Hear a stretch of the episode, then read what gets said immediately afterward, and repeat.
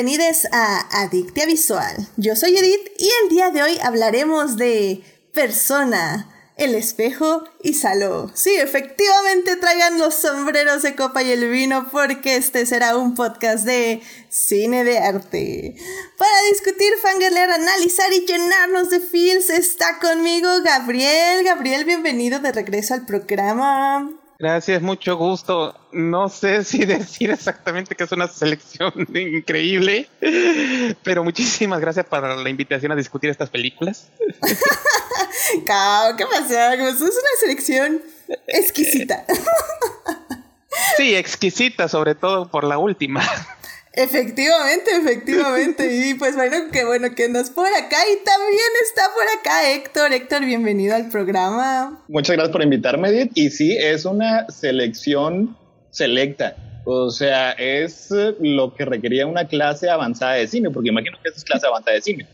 No introducción, porque si no sería como aprender a nadar cruzando el Atlántico. Es un poco difícil. Ay, o sea, mi idea es que nuestro, nuestro querido público tenga una introducción fuerte al cine de arte. ¿Sabes? Así como, como tú bien dices, o sea, de que no sabes nadar y te empujan a la alberca. Así. Y, ya si, si, te ahogas, pues bueno, está bien, pero ok. No, no, no, claro, el, el punto es ese, vamos a estar nosotros ahí abajo eh, para cacharlos, ¿sabes? para cacharles. Esa es la idea, al menos. Espero. Y, de hecho, hasta se puede hacer una especie de conexión temática entre estas películas, o espero que al acabar se haga algo, algo parecido. Claro que va a haber una conexión temática, porque ese es el punto de hacer podcast de tres películas eh, al mismo tiempo, definitivamente. Y bueno, pues ya también aquí está con nosotros, nuevo invitado. Rodrigo Puente, Puente, ¿cómo estás? Bienvenido al programa. ¿Qué onda? ¿Qué onda? Muchas gracias por la invitación, Edith. Este, sí, yo no sé si exquisita es la palabra que, escogería para hablar acerca de estas tres películas, pero sin duda yo creo que son tres películas bastante densas y la verdad, para mí, al menos dos de ellas son muy, muy, muy, muy, muy importantes eh, para mi persona y y la otra es una gran película. O sea, son tres grandes directores. Entonces yo creo que sí, es una selección bastante pesada para empezar con la introducción de cine de arte. Pues ya veremos, ya veremos efectivamente. Y bueno, ya saben, de hecho, eh, quienes nos siguen en Instagram, eh, tuve un live con Puente al inicio de los lives, ahí lo pueden ir a buscar y pues ya ni me acuerdo de qué estuvimos hablando, solo sé que tuvimos un live. hablamos de los el premio de fotografía de, mejor fotografía de los Oscars. claro que sí, fue, fue un muy muy buen live, así que si quieren ahí pueden ir a checarlo porque estuvo muy interesante. Estuvimos hablando de la fotografía y que no teníamos la misma opinión de muchas películas, pero eso, eso siempre es bueno para los podcasts, definitivamente. Y bueno, querido público, antes de ya empezar, nos tenemos eh, que ir rápidamente, ya saben, con esa hermosa sección. Pero bueno, si se quieren unir a la conversación, pueden estar en YouTube o Twitch, donde estamos en vivo los lunes 9.30 de la noche. Yo sé que hoy empezamos muy tarde por muchos problemas técnicos, pero eh, ya saben que casi siempre estamos ahí a esa hora o nos pueden escuchar en diferido en las diversas plataformas. Así que sin más, primero vamos a salvar lo que amamos.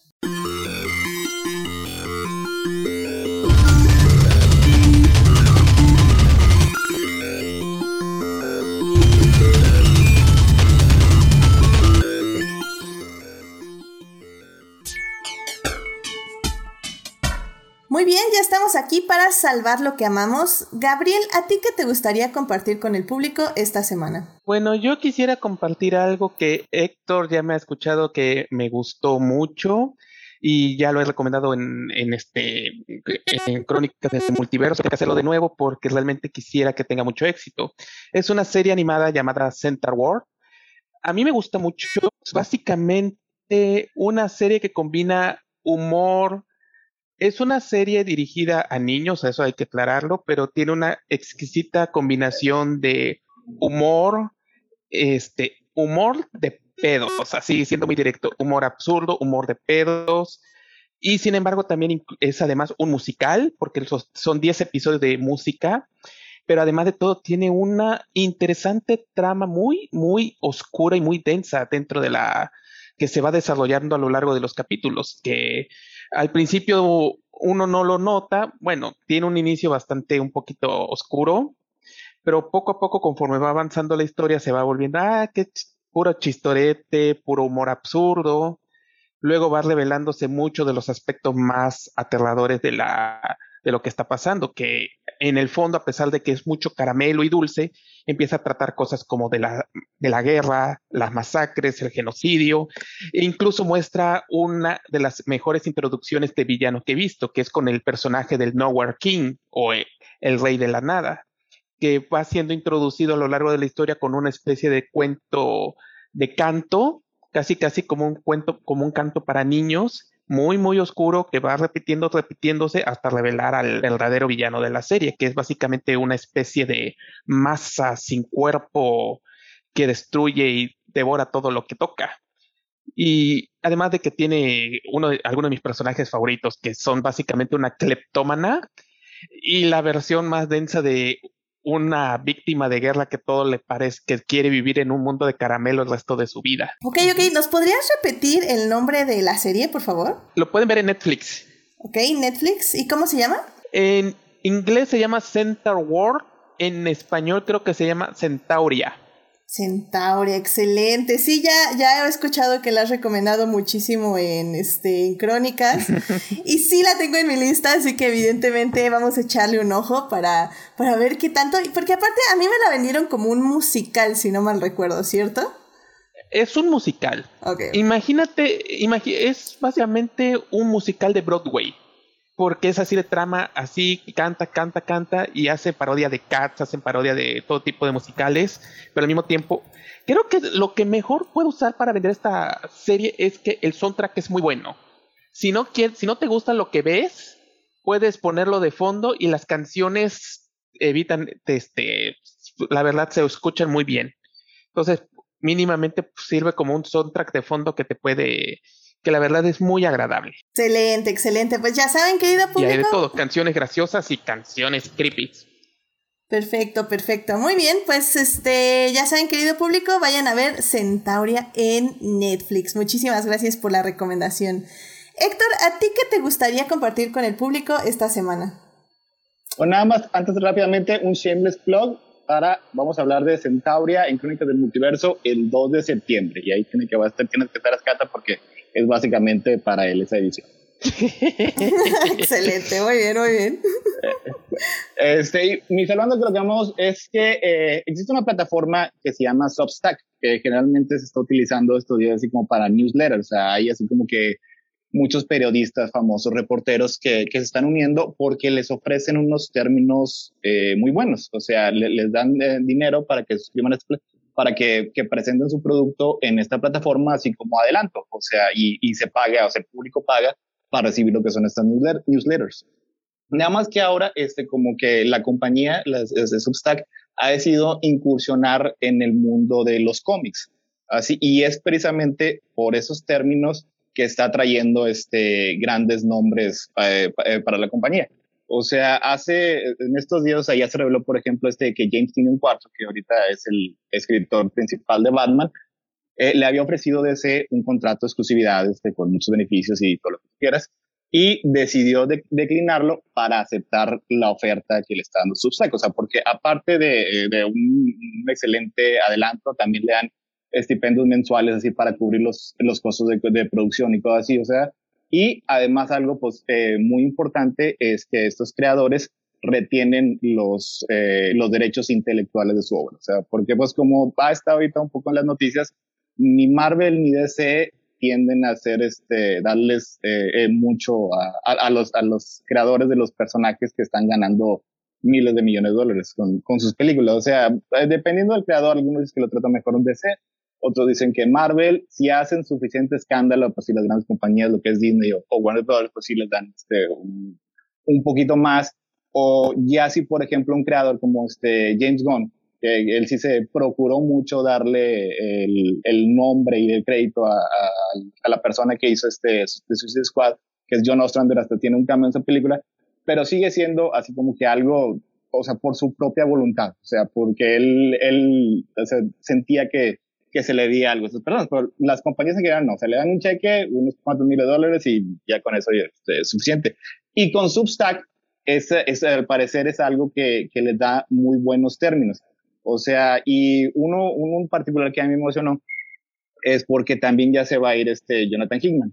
Creo que la mitad de los cómics que, he recomendado aquí en, en Visual eh, son de, de Jonathan Hickman. Este, hasta estos últimos 3, 4 años ha sido el que ha estado a cargo de la línea de los X-Men y la ha expandido así como que con grandes conceptos, o sea, y con grandes ideas. Y, pero como quiera tiene ciertas restricciones por lo que sigue siendo una compañía como Marvel.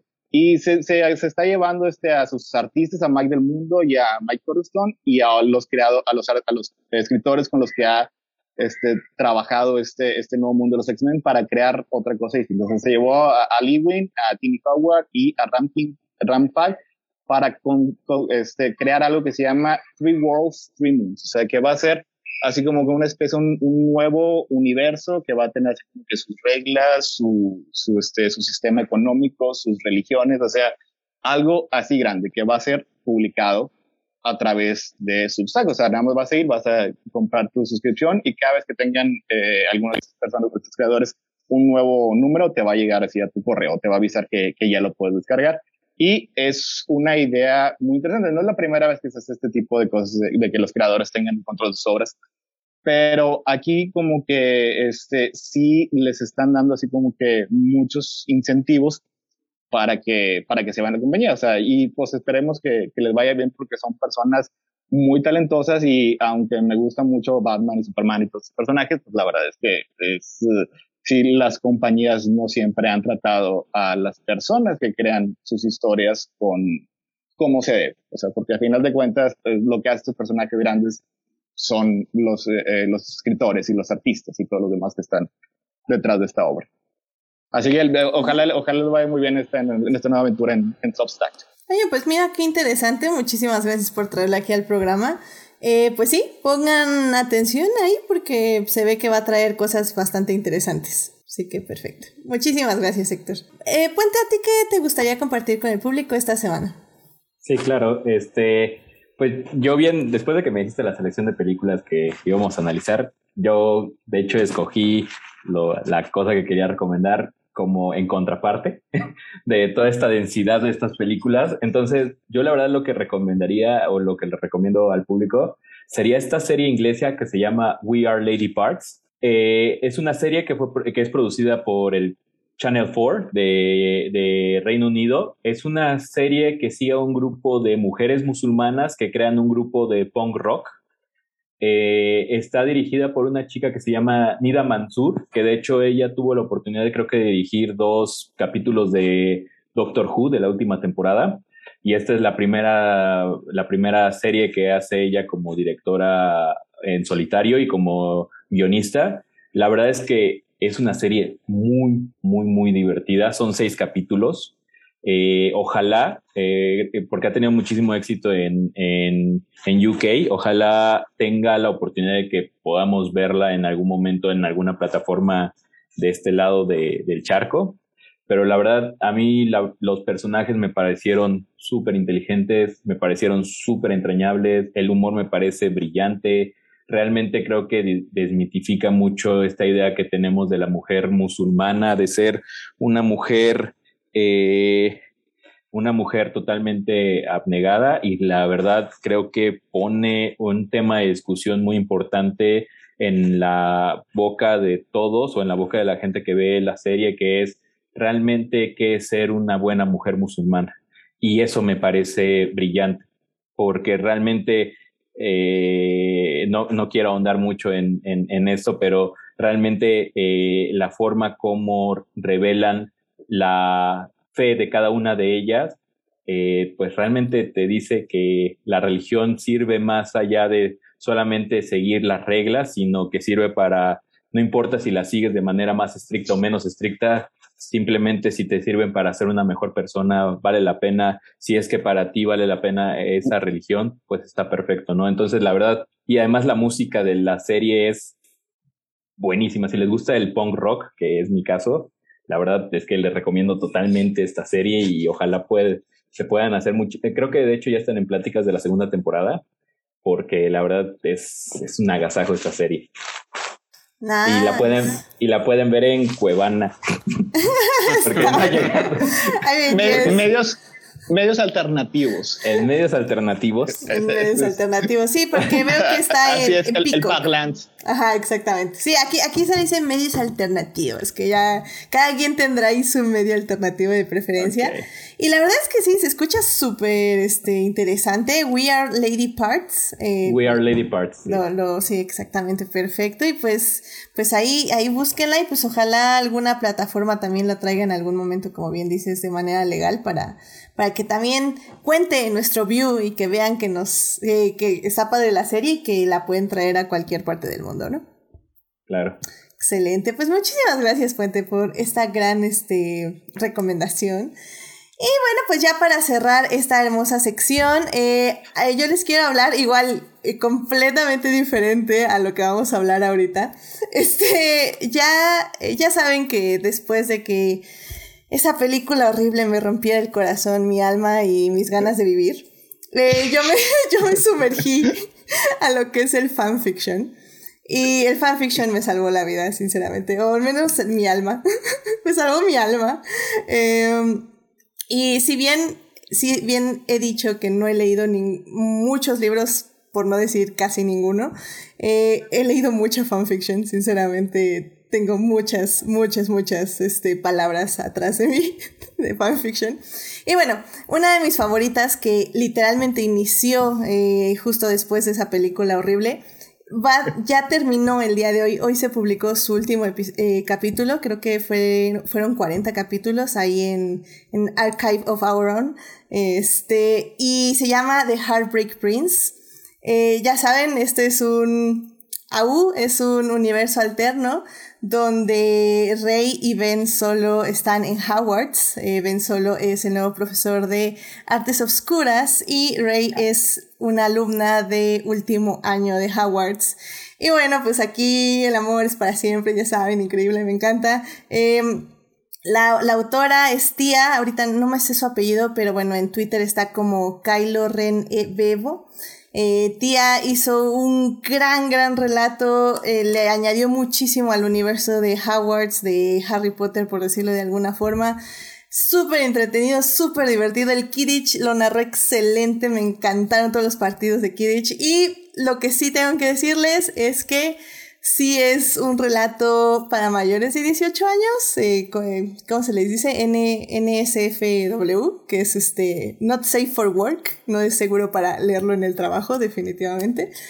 Entonces nada más con esa pequeña advertencia, hay escenas muy gráficas, em, eh, creo que al final el día es un muy bonito relato que disfruté muchísimo, que me encantó seguir semana a semana estos últimos literal año y medio, porque creo que eso fue lo que se tardó en escribirla. Y, y Y sinceramente, qué hermoso es el fanfiction, qué hermoso es el fanart.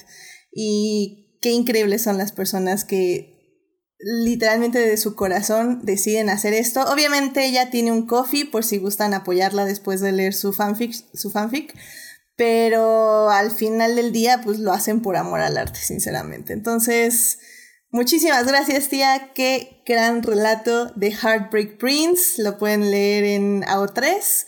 Y pues, como dije, para mayores de 18 años. Muy bien. Bueno, pues con esto llegamos al final de Sabando lo que amamos. Y con esto ya nos podemos ir a hablar de cine.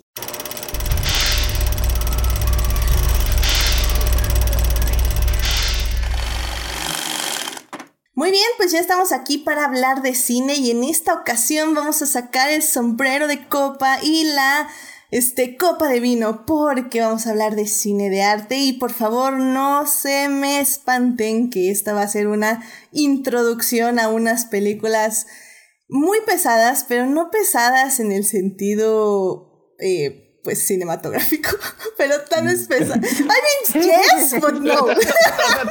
son, para, son, para, toda la familia, o sea. Sí, para todos los familiares. Exactamente. Y aquí les vamos a decir por qué. Se las vamos a desentrañar Mira, rápidamente. Las son sobrinitos desde los seis años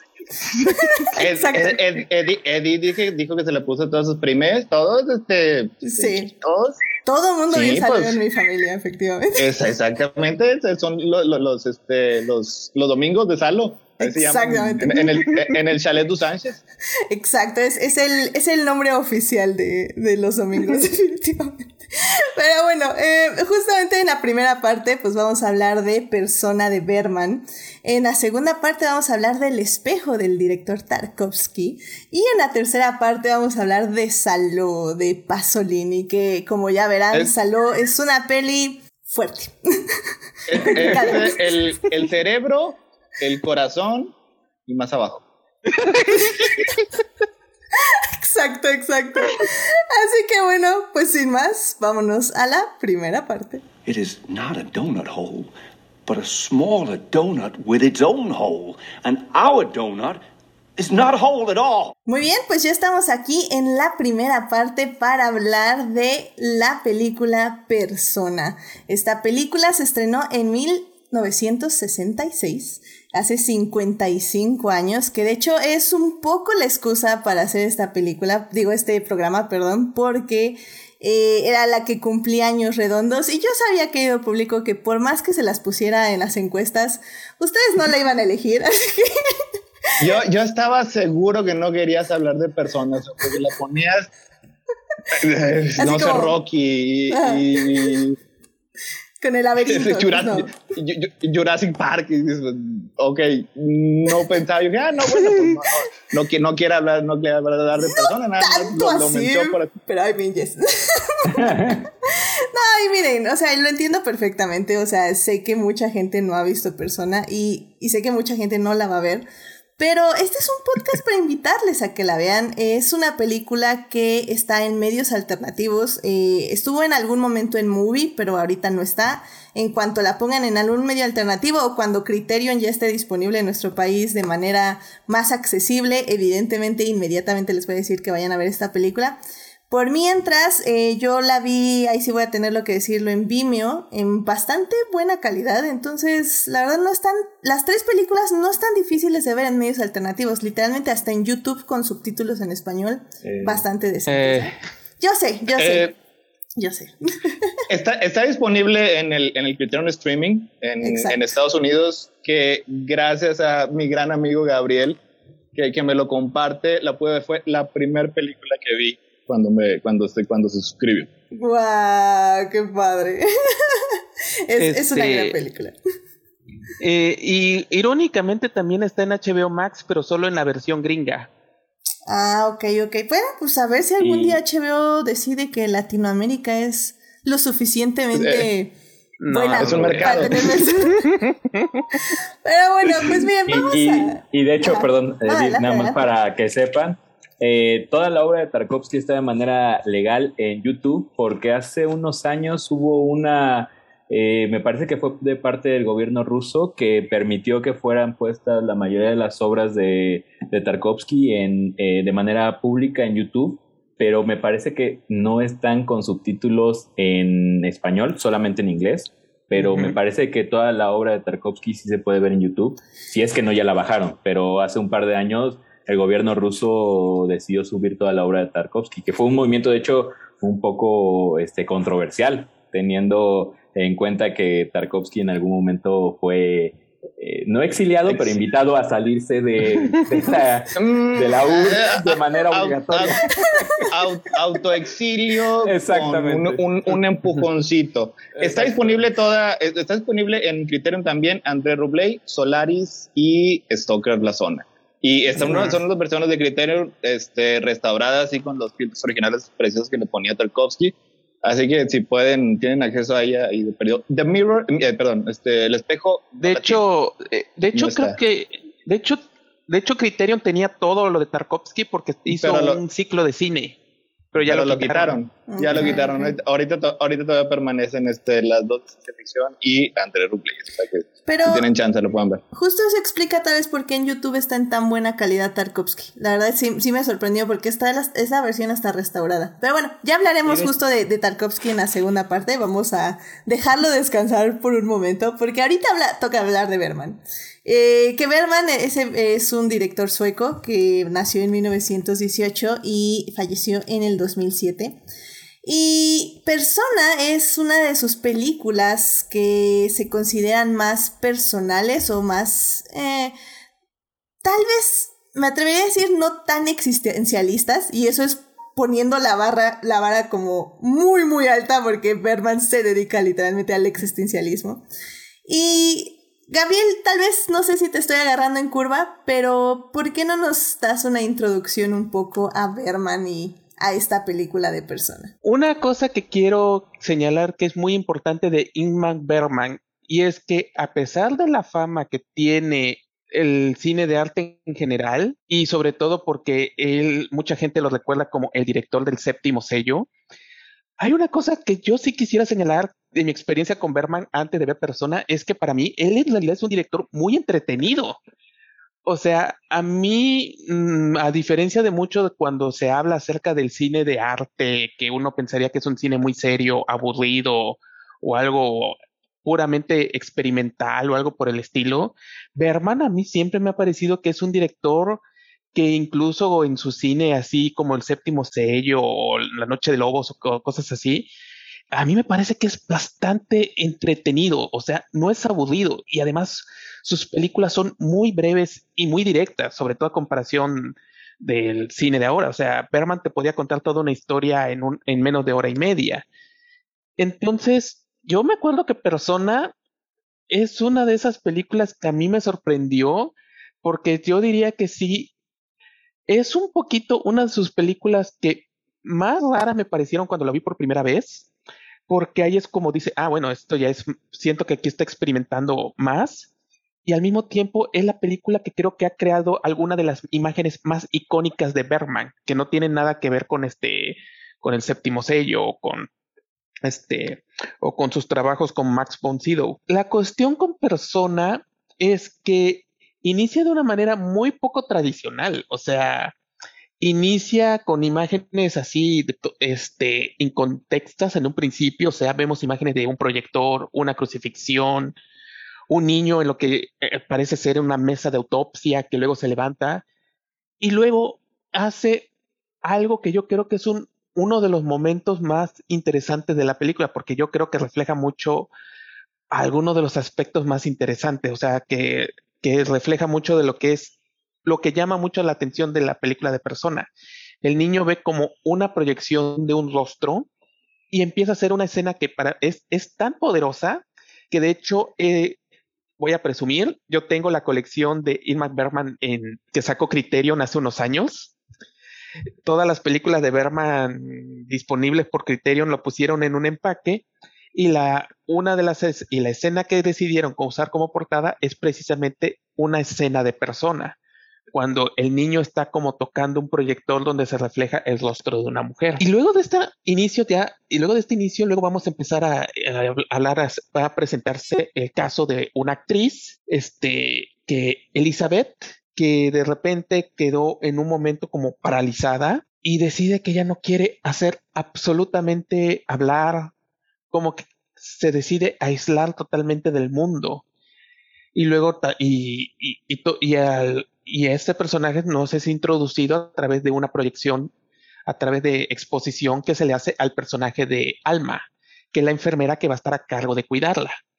Una cosa que yo creo que, es, ah, que inmediatamente, y, y, es algo que a mí me llamó mucho la atención antes de ver hacia dónde iba, es que los dos personajes se parecían mucho. Tienen rostros muy parecidos, entonces hubo momentos a lo largo de la película donde tenía que estar viendo bien porque a veces perdía de vista quién estaba hablando. No sabía si estaba hablando Alma o estaba hablando Elizabeth. Sabía que era Alma que hablaba porque Elizabeth no habla a lo largo de la película. Pero me iba dando cuenta que las dos eran muy parecidas, muy, muy, muy parecidas. Pero bueno, hay mucho que creo que vamos a exponer todo eso más adelante. La cuestión es que Alma Elizabeth son enviados a una casa en la playa, donde la idea es que Alma va a cuidar de Elizabeth, en lo que se espera que ver que Elizabeth por fin salga de ese estado de falsamente catatónico, porque dos enfermeros le dicen que no tiene nada, las doctores dicen que no tiene nada, entonces esperan que con un periodo de sola con la enfermera, ella finalmente empiece a recuperarse como tal. Pero lo que va pasando es que los dos personajes empiezan a, este, que Elizabeth empieza poco a poco a exponerse ella misma, su vida, su, su, personalidad como tal en el personaje de Elizabeth. Y el resultado es una de las, poco a poco, una de las historias más interesantes en el sentido de cómo poco a poco la personalidad de ambos personajes se va fusionando de una manera que es hasta choqueante. Eso mientras a lo largo de la, hay, momentos donde hay como cortes donde imágenes de proyecciones, de una crucifixión, escenas de, violencia y caos en, este, en lo que era entonces Vietnam, este, si mal no recuerdo. Y son, son escenas que a mí me encantaron.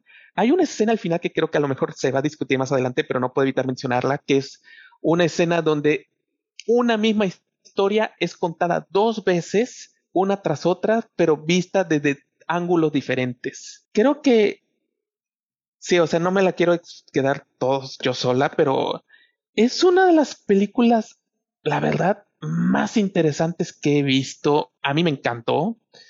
Lo único que sí me hubiera gustado que cuando yo la vi, tuve que verla, por fortuna la vi recientemente y me di cuenta que cuando la vi por primera vez los subtítulos eran terribles. Entonces hay varias escenas que por mucho tiempo me di cuenta que había malentendido completamente.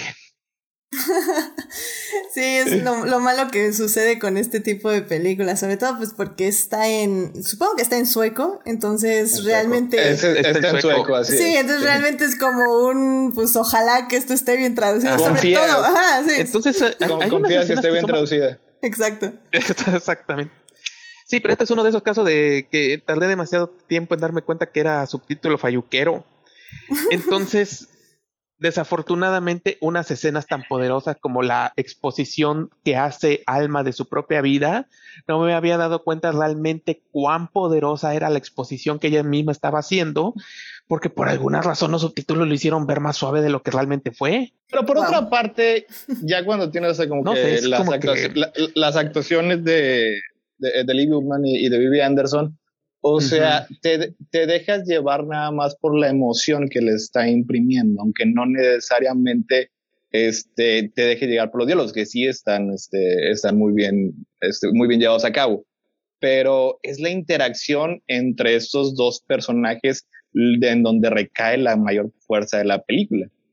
O sea, sí, la, historia es impactante, o sea, la historia de la playa y, lo, que pasó este, en, la historia de Alma es importante, pero no tan importante como ver la emoción en los ojos de Alma mientras lo está contando y la reacción que está teniendo este, Elizabeth eh, frente a estas palabras. O sea, porque a pesar de que no tiene ningún diálogo Lee Bullman en esta cinta, o sea, tiene una presencia enorme en toda ella. O sea, y eso nada más con el, con el puro talento de, de representar emociones en su rostro. Y de hecho hasta siento que aunque no sepas, o sea, te, te, puedes detener y te, te, hipnotiza, es hipnotizante. O sea, ya nada más te llevas con la cadencia de los diálogos y con la cadencia de lo que están diciendo, es simplemente ya te estás apegando a la pantalla y estás viendo lo que sucede y estás, estás ahí como invertida en lo que está pasando, ¿no?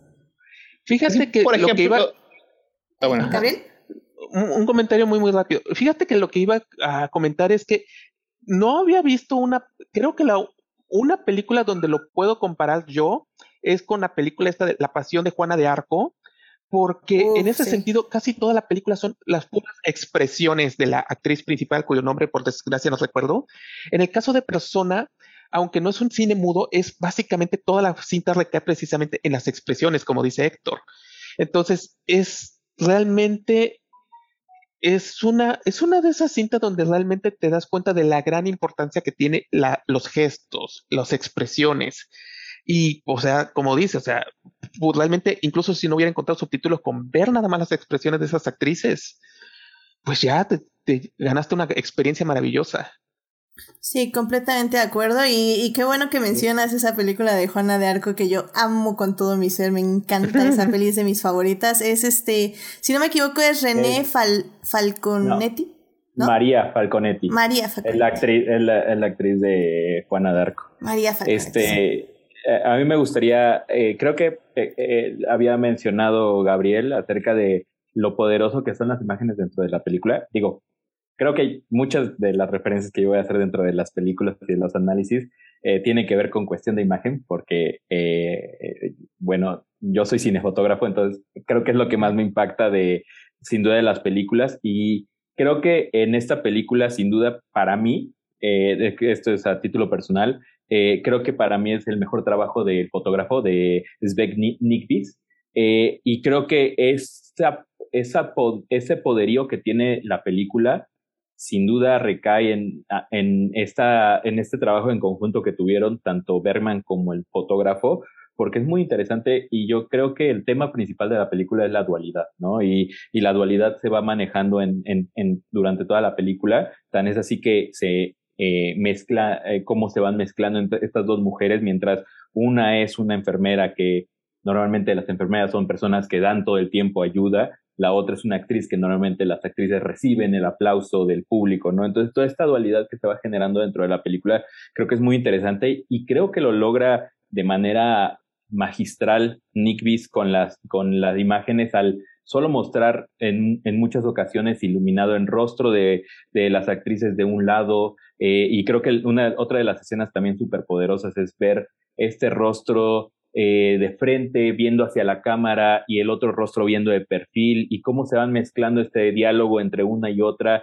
Creo que sin duda este tipo de, de, imágenes que se generan en la película ayudan demasiado a la actuación de las dos protagonistas para que realmente te dejen helado con el, guion perfecto que tiene que tiene Berman en esta película, las actuaciones que son una exquisitez y la fotografía. Creo que para mí esta película es una de las películas que más me han marcado cuando la vi. Creo que me voló la cabeza porque yo, yo vi esta película muy chico y cuando la vi realmente creo que dije, no, no sé qué es esto y durante mucho tiempo no la vi porque fue muy impactante para mí, ¿no? Y creo que mientras es como un buen libro, cuando lo ves en diferentes épocas de tu vida te va diciendo como cosas distintas.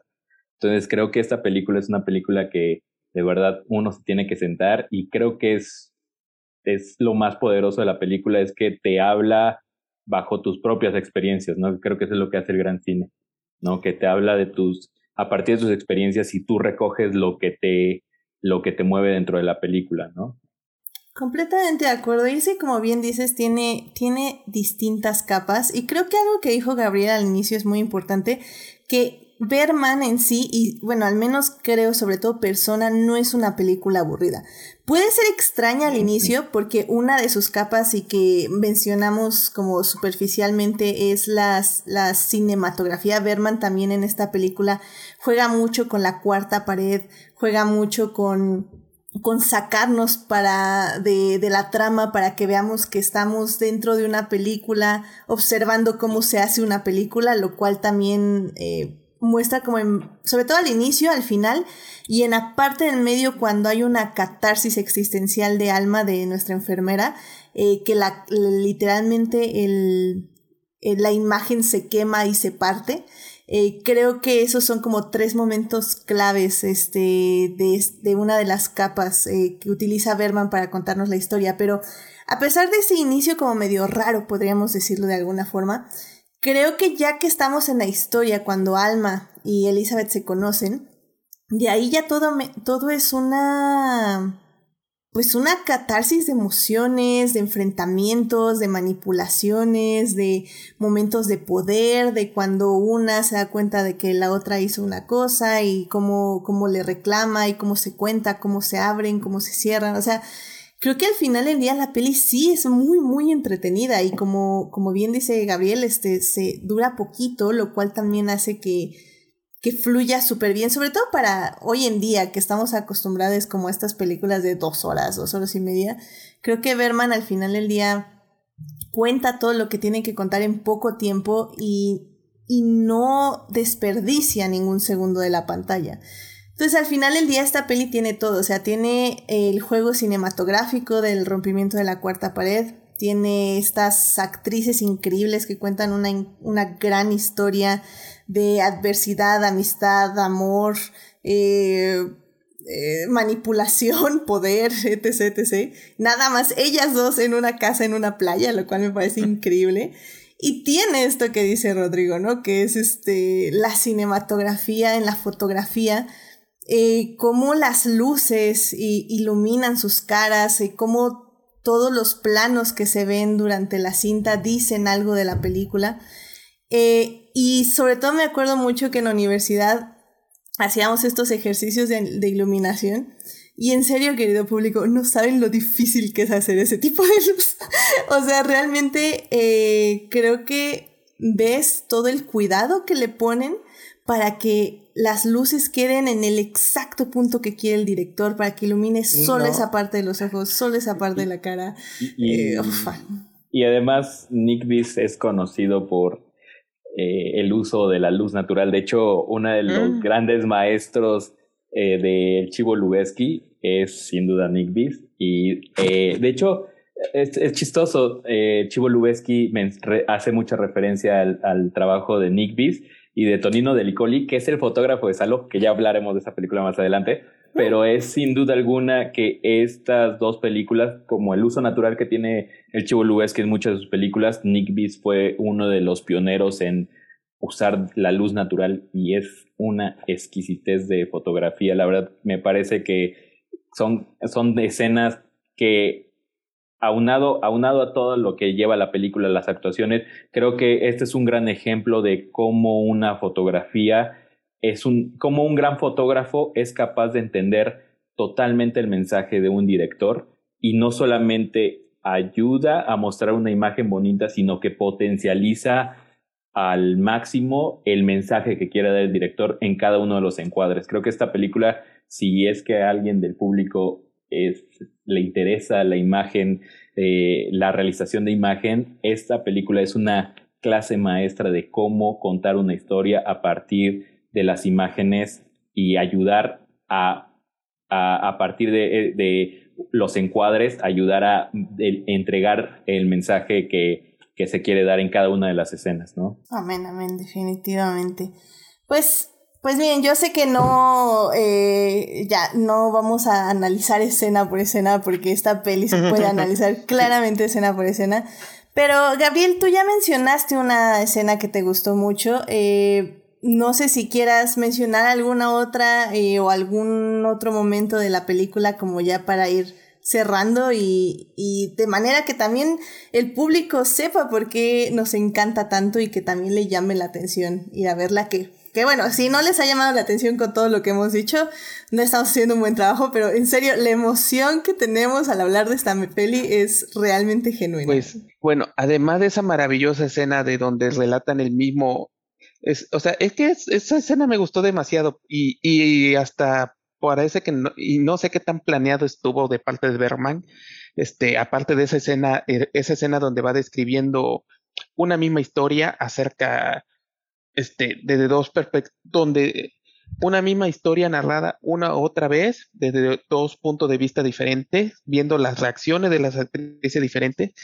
Pero una cosa es cierta, hay una gran énfasis en el rostro de las actrices y es algo muy, muy, este, y es algo que es, este, a propósito por parte del director.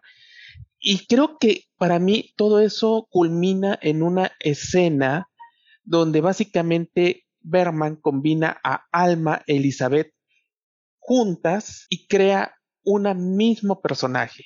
O sea, básicamente crea un rostro a partir de la composición de juntar a dos, a estas dos mujeres, las pone juntas y básicamente hay un momento en el que veía esa escena y quedé fascinado, porque por un lado, de plano, no podía en un principio darme cuenta quién era quién.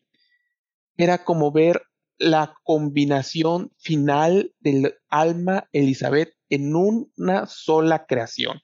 Todo esto de los análisis que he visto acerca de que posiblemente es una relación de las teorías jungianas, de las, este, las teorías, este, o sea, hay muchas interpretaciones de la, de la película de persona, pero yo siento que mucho viene precisamente de esa maravillosa toma, porque todo, en mi opinión, giraba en torno a crear esa impresión de que finalmente Alma e Elizabeth en ese instante son básicamente inseparables e inconfundible y donde básicamente la individualidad de ambas desaparece en ese momento.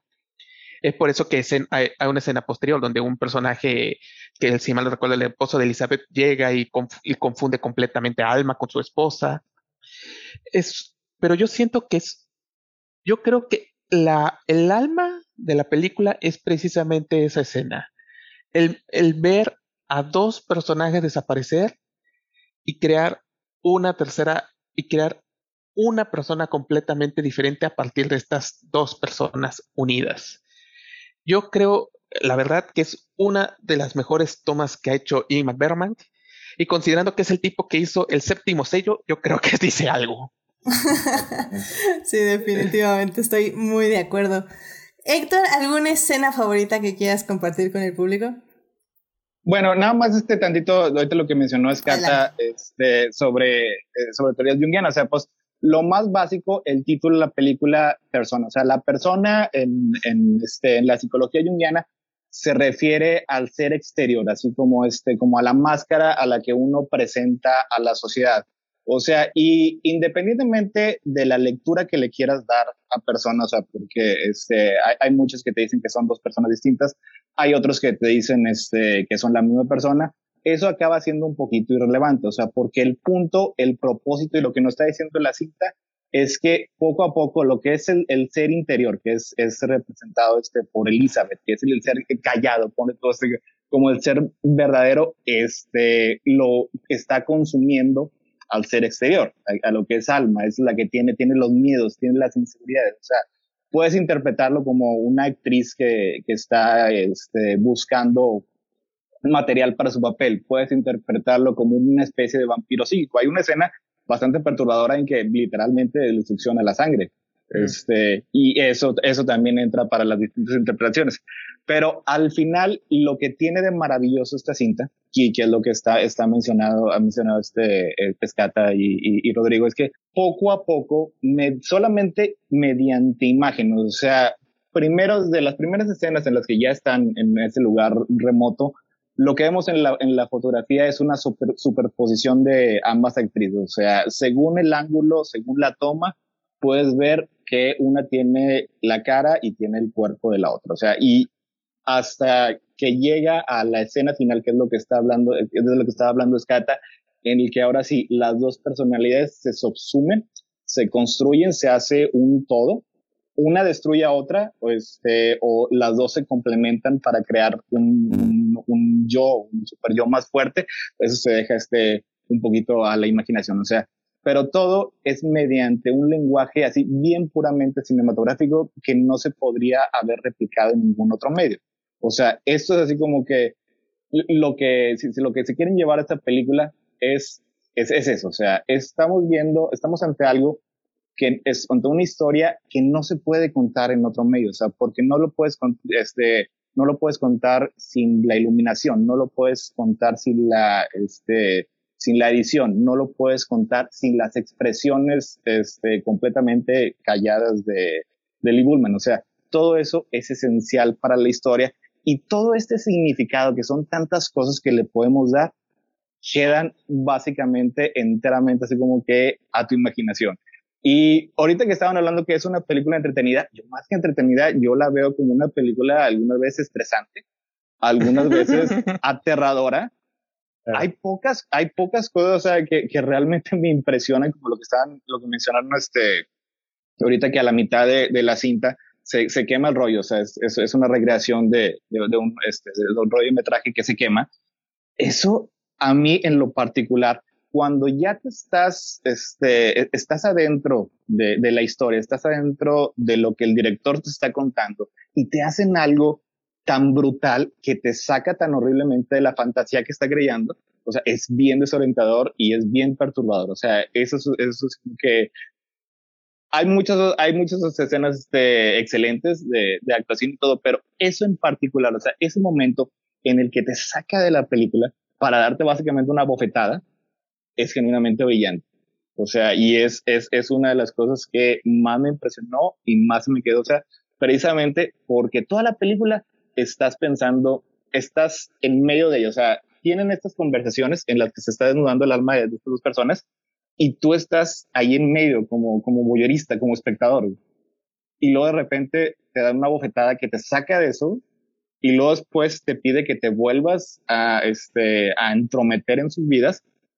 Es una muestra de un excelente lenguaje cinematográfico. Amén, amén. La verdad es que me, me lo robaste un poco porque justamente yo iba a decir que tal vez, y mira, yo, yo erróneamente iba a decir que creía yo que no era como un momento súper importante en la cinta, pero no, definitivamente eh, sí. estoy de acuerdo contigo. Es, es un momento muy, muy importante porque es justamente en la trama, es cuando Alma descubre que su confianza ha sido traicionada.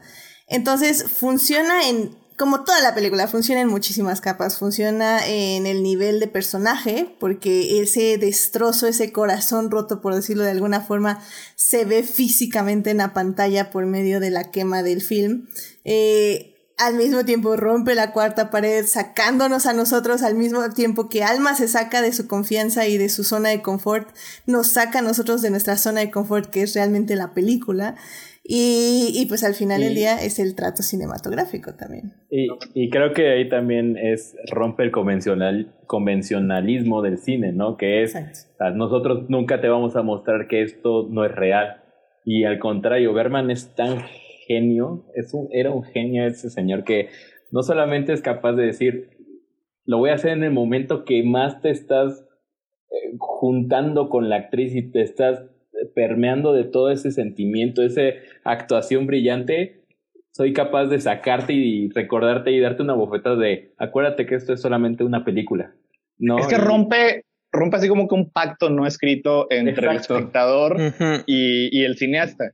Y, y, creo que eso me parece formidable, porque solamente un gran genio es capaz de atreverse a romper, como dice, ese pacto no hablado y tú como espectador, en vez de quejarte o en vez de molestarte, al contrario, como que yo lo siento hasta como un respiro dentro de la, de, la intensidad de la película que te dice, acuérdate que es ficción, bueno, vuelve a entrar al mundo de, de, de estas chicas y de, este, y de esta situación tan, tan pesada. La verdad es que a mí, sin duda, creo que creo que también Héctor me robaste la escena porque yo estaba pensando en la misma escena, creo que es el momento más eh, creo que estas tres películas, digo, para poder como ponerlo como en general, creo que esas tres películas para mí es eh, obras que no podrían ser traducidas en ningún otro aspecto, como lo habías dicho, no solamente eh, persona, que sin duda alguna lo es, pero tanto El espejo como Saló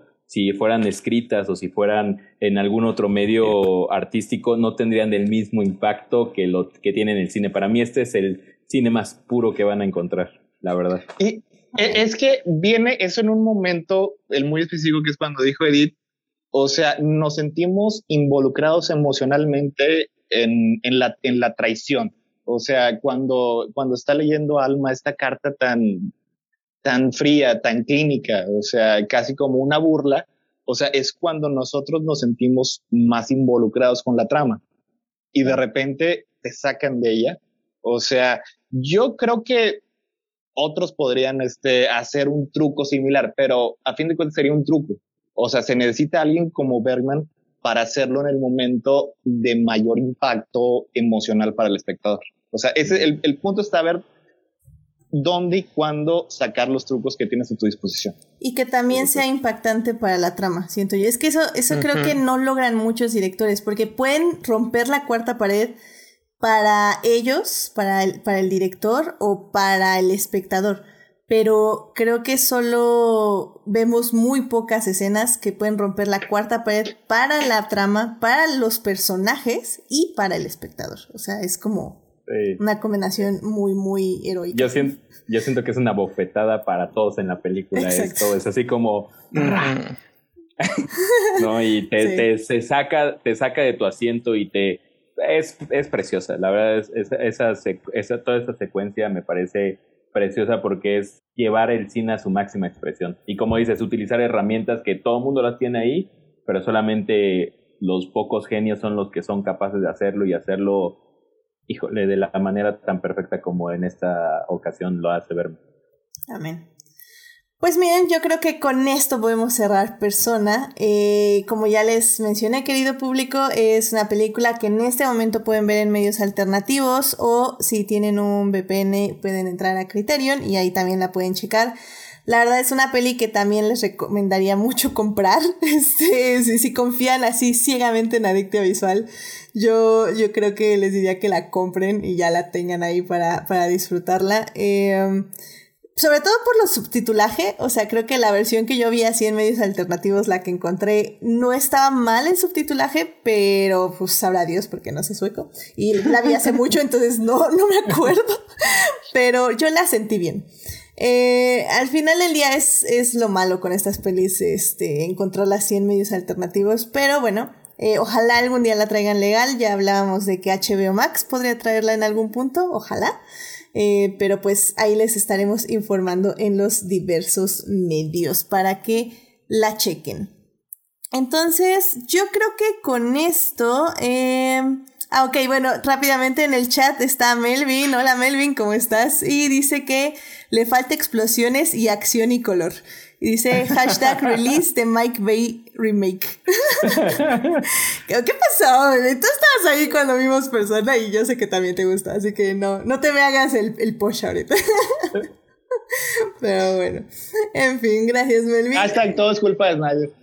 Hashtag todo es culpa de Snyder. Después de ver Snyder Cut, ya nunca nada fue lo mismo. Vaya que sí.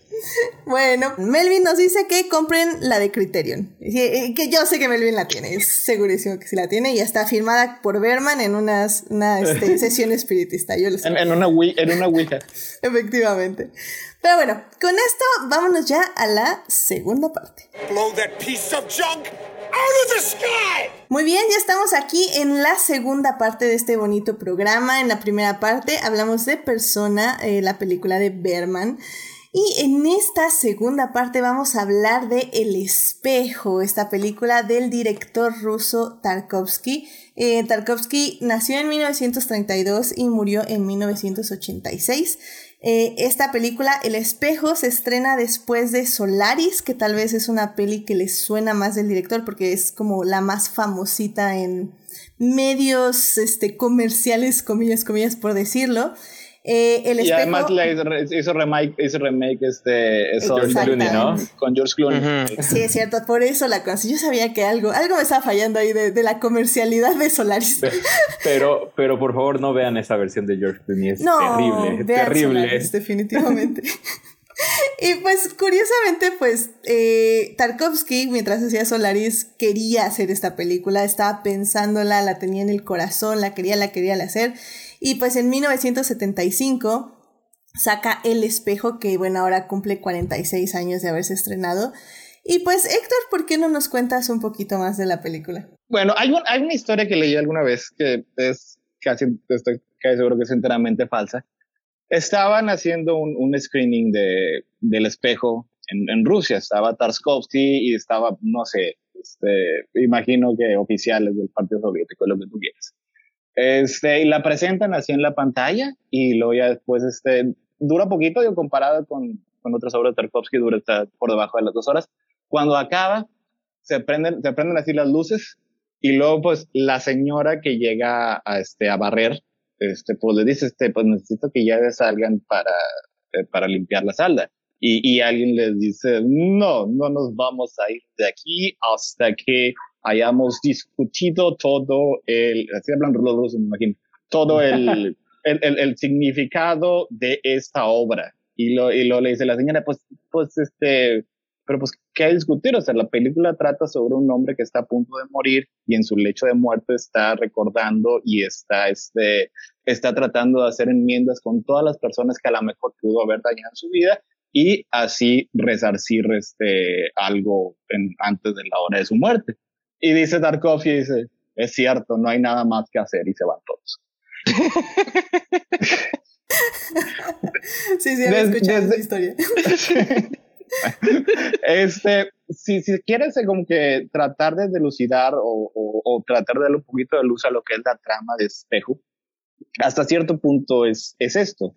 Solo que la manera en lo que hace Tarkovsky es eh, no, con, no con trama, ni siquiera este, con diálogos, sino con imágenes, con, con sentimientos. O sea, la película utiliza recursos este, literarios, o sea, de otros medios, utiliza elipsis, metónimos, utiliza muchas cosas para transmitirte algo. O sea, las escenas, podemos hablar de cada, de cada una de las escenas y se encuentran un poco inconexas más allá de lo que son estos recursos literarios. O sea, están, están los pájaros, están obviamente los espejos en cada una de las escenas pero el propósito es que te recuerde algo. O sea, es, es como un espejo, pero más bien para nosotros. Es un poco proustiano, como este en búsqueda del tiempo perdido de Matthew Proust, en el que llega un punto en tu vida, de tu edad, en el que empiezas a remembrar lo que pasó.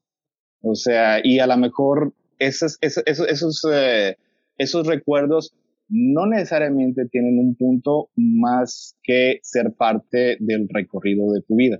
O sea, y esta, esta película para Tarkovsky es, es prácticamente autobiográfica. O sea, la mamá del personaje de, de, dentro de la cinta es interpretada por la mamá de Tarkovsky. La, la cabaña en la que crecen es una recreación casi exacta de, de la, la, cabaña en la que vivió Tarkovsky cuando, cuando era joven. O sea, de hecho es cuando la mamá la vio, o sea, le encantó, o porque era, era, era muy fiel.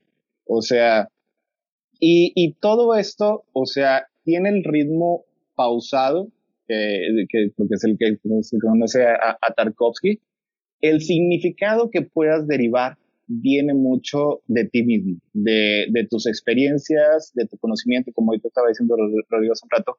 Es una de las películas que realmente se enriquece de verla en distintos puntos de tu vida. O sea, yo creo que otras películas de, Tarkovsky son un poquito más concretas, algo como Solaris o como Stoker, eh, tienen eh, disertaciones filosóficas sobre temas profundos. Y esta también tiene temas profundos, pero mucho de ello recae en lo que tú personalmente sientes al experimentar estas imágenes, al experimentar estos sueños que vemos aquí, esta experiencia hace onírica, que es la que nos está retratando en pantalla. O sea, es un poco difícil de discutir porque no tiene trama per se pero se puede discutir los sentimientos que las escenas generan. Sin duda.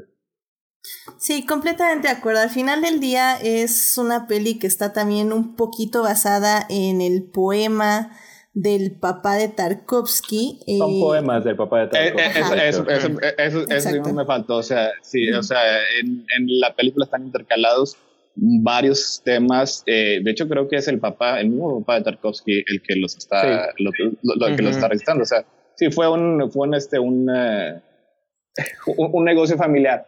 Eh, persona a la que vamos, que vamos, a discutir es una de las películas favoritas este, de, de, Tarkovsky y de hecho creo que quería a, a, a Vivi Anderson para el personaje de, de Natalie, que se lo, oh. acabó, se lo acabó dando para a, Margarita Tarokova, que es excelente, o sea, tiene, tiene muchos matices, sobre todo porque, y esto es obviamente cosa de Tarkovsky, en estos sueños, en estos recordatorios, ella, su esposa, la esposa del personaje y la mamá son interpretadas por la misma Sí. Que eso lo hace distinguible, pues, su interpretación, básicamente, de una de otra, porque tienen personalidades muy diferentes, ¿no? Y, y, es que eso es lo, lo interesante de, del espejo. Creo que al final del día Tal vez sí, si me dicen de las siete películas de Tarkovsky, ¿con cuál debo empezar? Probablemente no les diría, no les diría que les Yo definitivamente no les diría que no. O sea, eh, yo, yo diría que inicien eh, Solaris. Solaris yo creo que es, es, la, más. es, es, la más reconocible en todo, o sea, como quiera, tiene, tiene un estilo de ciencia ficción muchísimo, muy diferente al que nos ha acostumbrado Hollywood y los escritores norteamericanos durante décadas. Pero tiene parte al menos del lenguaje un poco reconocible y las cuestiones filosóficas que trata son cuestiones filosóficas también reconocibles. Aquí ya con, con espejo You're on your own. O sea. Y es que es una película, siento yo, que se tiene que sentir más que pensar, al menos la primera vez que la ves. O sea, me acuerdo que eh, la primera vez que vi esta peli fue eh, fuera de análisis, es decir, la, la vi porque la, la, encontré o me la recomendó Daphne. Creo que me la recomendó Daphne, sí, que, que no pudo estar en este programa, por cierto. Saludos, Daphne. Este, pero me la recomendó Daphne y la vi y dije, quién sabe qué fregados pasó, pero me encantó. Este, al, al, final del día, eh, recuerdo que sí es una película que la primera vez que la vi fue más de sentir, más de de, de, absorber todo lo que decían los poemas, de, de las imágenes, de, de, qué pasaba entre una escena y otra. Eh, y que al final del día de eso también se tratan un poco los poemas, de, de lo que decía Sector, de la nostalgia, de voltear a ver al pasado, de pensar que viene al futuro, de, de vivir el presente. Y, y, creo que como bien ustedes estaban diciendo en el anterior, en la anterior parte hablando de persona, es es una película que solo se puede ver en cine o solo se puede ver por medios cinematográficos porque en, en, la misma trama que vemos que es como ya les dije un pasado, un presente y un futuro como mezclados por decirlo de alguna forma, también tenemos escenas de sueños y sueños que nos expresan preocupaciones o nos expresan emociones eh, de lo que está viviendo el personaje en ese momento o de lo que está recordando que vivía y ufa, esas escenas son absorbentes, o sea, realmente son hipnotizantes, te atrapan y son muy, muy, muy bellas. O sea, realmente creo que es una peli que tal vez la primera vez no hay que pensarla mucho, realmente. Yo, yo sí me atrevería a decirles que la sientan y la segunda vez ya la pueden analizar, en serio. De hecho, yo, Fíjate que creo que... Voy a... Ah, perdón. Adelante, Gabriel. Ah, ok. Este... Este, fíjate que yo creo que esta película eh, es de esas películas o amas o odias, ¿no? O sea, y, que es, es, sin duda alguna una película muy compleja porque si no te dejas llevar por el hecho que, como tú dices, de, realmente sentir la película, eh, hay algo dentro de ti que repele la película, que dices es que no entiendo, es que quiere buscarle un sentido. Y yo creo que eso es lo, muy bello y por eso Tarkovsky es considerado por muchos el mejor director de toda la historia del cine. Y yo no creo que sea el mejor, pero creo que es uno de los puntos más altos del cine, de, de esta, de, esta, de esta convención y de esta creación eh, artística que es el cine. Sin duda yo creo que uno de esos puntos altos es el espejo, porque es una película que si alguien me preguntara, bueno, el espejo a qué otra película se parece, yo creo que no se parece a ninguna. Es una película única en su género para mí, a menos en mi caso, porque es una película que a diferencia de muchas películas, si tratamos de explicar lo que trata la película, realmente si haces un análisis de la película puede parecer hasta una película sosa, una película hasta aburrida, sin sentido, y cuando la ves es tan poderosa las imágenes, es tan poderoso el sentimiento, que te provoca el llanto, que te provoca la emoción, te da escalofrío, hasta ciertos momentos te sientes en esos pastizales siendo movidos por el aire. No sé, siento que es casi una experiencia religiosa, no sé, no sé si suena un poco eh, exagerada mi, mi, mi, mis palabras sobre esta película, pero la verdad es que al menos a mí me pasó. La primera vez que la vi realmente fue tan fuerte la, la experiencia que, que la vi en un lugar cerrado, como un pequeño cine, que fue, las lágrimas se salían, sí, aunque, aunque no quisieras, ¿no? Como que es tan fuerte y te revocan a muchas cosas que tienes. Y creo que, creo que lo, lo mencionabas tú, Héctor, y creo que es muy, muy cierto. El título de espejo creo que es por lo mismo, ¿no? Porque tú mismo te reflejas en la película y tus historias las comparas un poco con la vida de Tarkovsky y esos sentimientos y todas esas historias te van surgiendo porque en algún momento de tu vida tú tuviste esa conexión o ese tipo de similitudes con, con, con, con, con la película y creo que es, evocan un, un, realmente un sentimiento muy profundo. o sea, se pega bien, bien, bien de adentro en el corazón, creo, esta película. Gabriel. Bueno, yo voy a hacer un comentario. Hay una pequeña curiosidad que yo debo comentar, que mi relación con Tarkovsky es un poquito así, este, no tormentosa, pero sí ahí me llevo dándome danzas con él, porque mi primera película de Tarkovsky creo que es una de las peores películas para que iniciar con Tarkovsky, fue la de Nostalgia Uf, sí, la peor. la peor La peor. la peor de todas las películas donde uno puede empezar a decir, ah, voy a ver el cine de Tarkovsky. Y me acuerdo que mientras estaba viendo la película fue una de las experiencias primeramente tormentosas, pero luego poco a poco me fui adentrando un poco más en la trama. Y hay un momento final, creo que hay una escena que dura, si mal no recuerdo, unos tres o cuatro minutos de una escena de un hombre tratando de cruzar una vela a través de una piscina vacía, que es maravillosa. Y luego, pues, la única película de Tarkovsky que de hecho tengo en físico es André Rublev. Entonces, digamos que yo cuando vi el espejo ya estaba como, digamos, fogueado.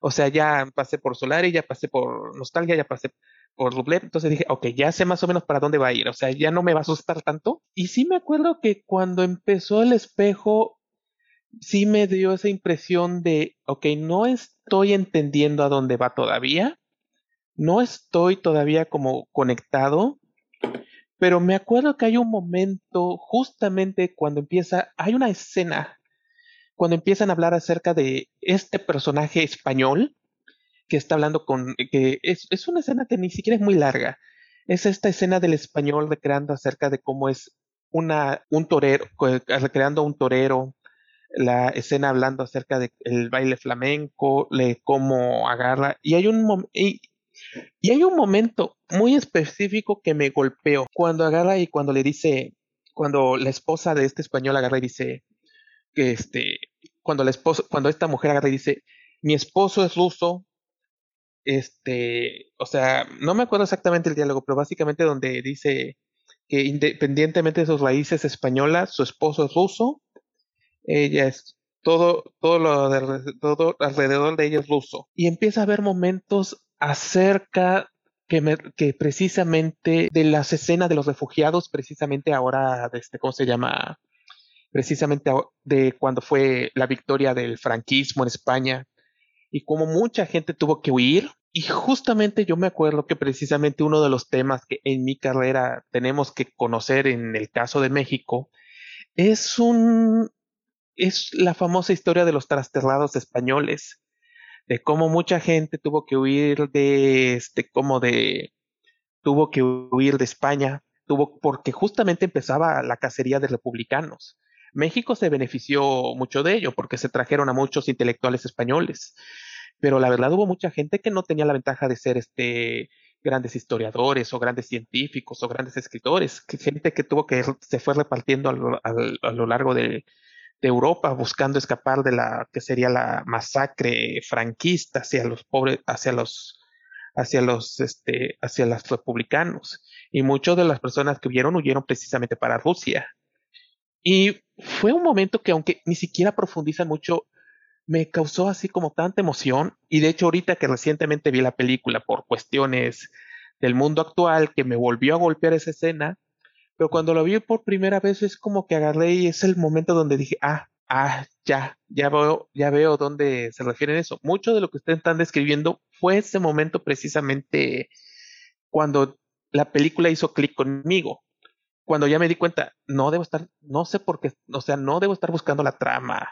Es como que dice, debo dejar que las, es, todas estas viñetas, todas estas historias empiecen a cobrar sentido este, y sentirlas. Y de hecho hay varias escenas que en un momento pues, pasaron desapercibidos y después cobraron fuerza conforme se las fui recordando. La escena, por ejemplo, donde la, esta mujer que trabaja en este como revisora en, en, un diario que tiene un momento de desesperación porque no sabe si escribió mal una palabra. Era, Eso es una escena que ya después. La, mamá. La mamá, exactamente. Ajá. Cuando, es una... después que, que, la, la, compañera esté bien brutalmente, me recuerda un personaje, ah. creo que un personaje de Dostoyevsky, ¿no? Ajá, exactamente. Y, y es una escena que es una escena que ya después de haber pasado por todo el periodo de la tesis, todo eso golpea diferente.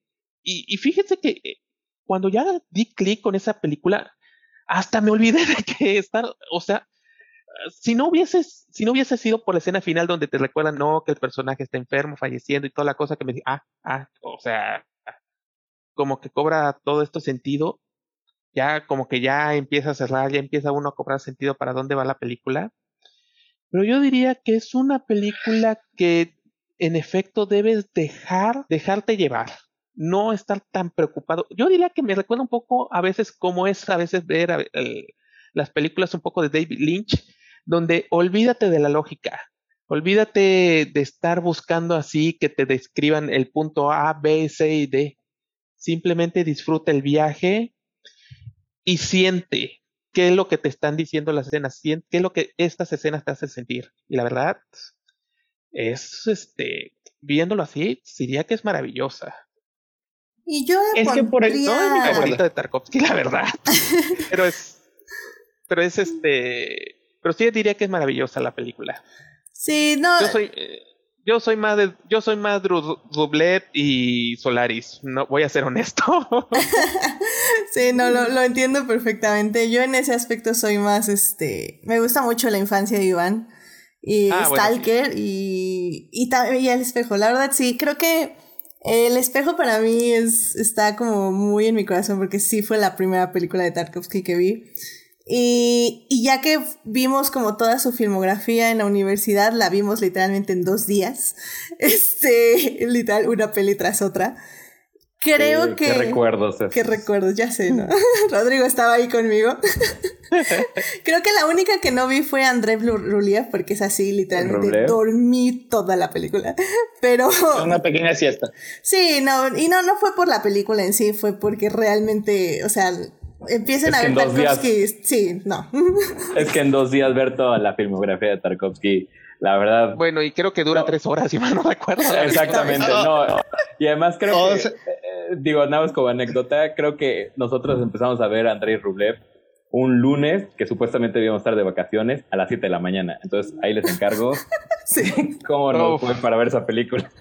Ya sé, sí. Entonces, eh, y, pero comparto justamente lo, lo, que dice Gabriel porque... Um, más que compararlo con David Lynch, no se me asusten, queridos este, escuchas. Yo sé que, que Gabriel usó como un símil, pero no quiero que tengan a David Lynch en sus cabezas cuando vean Tarkovsky.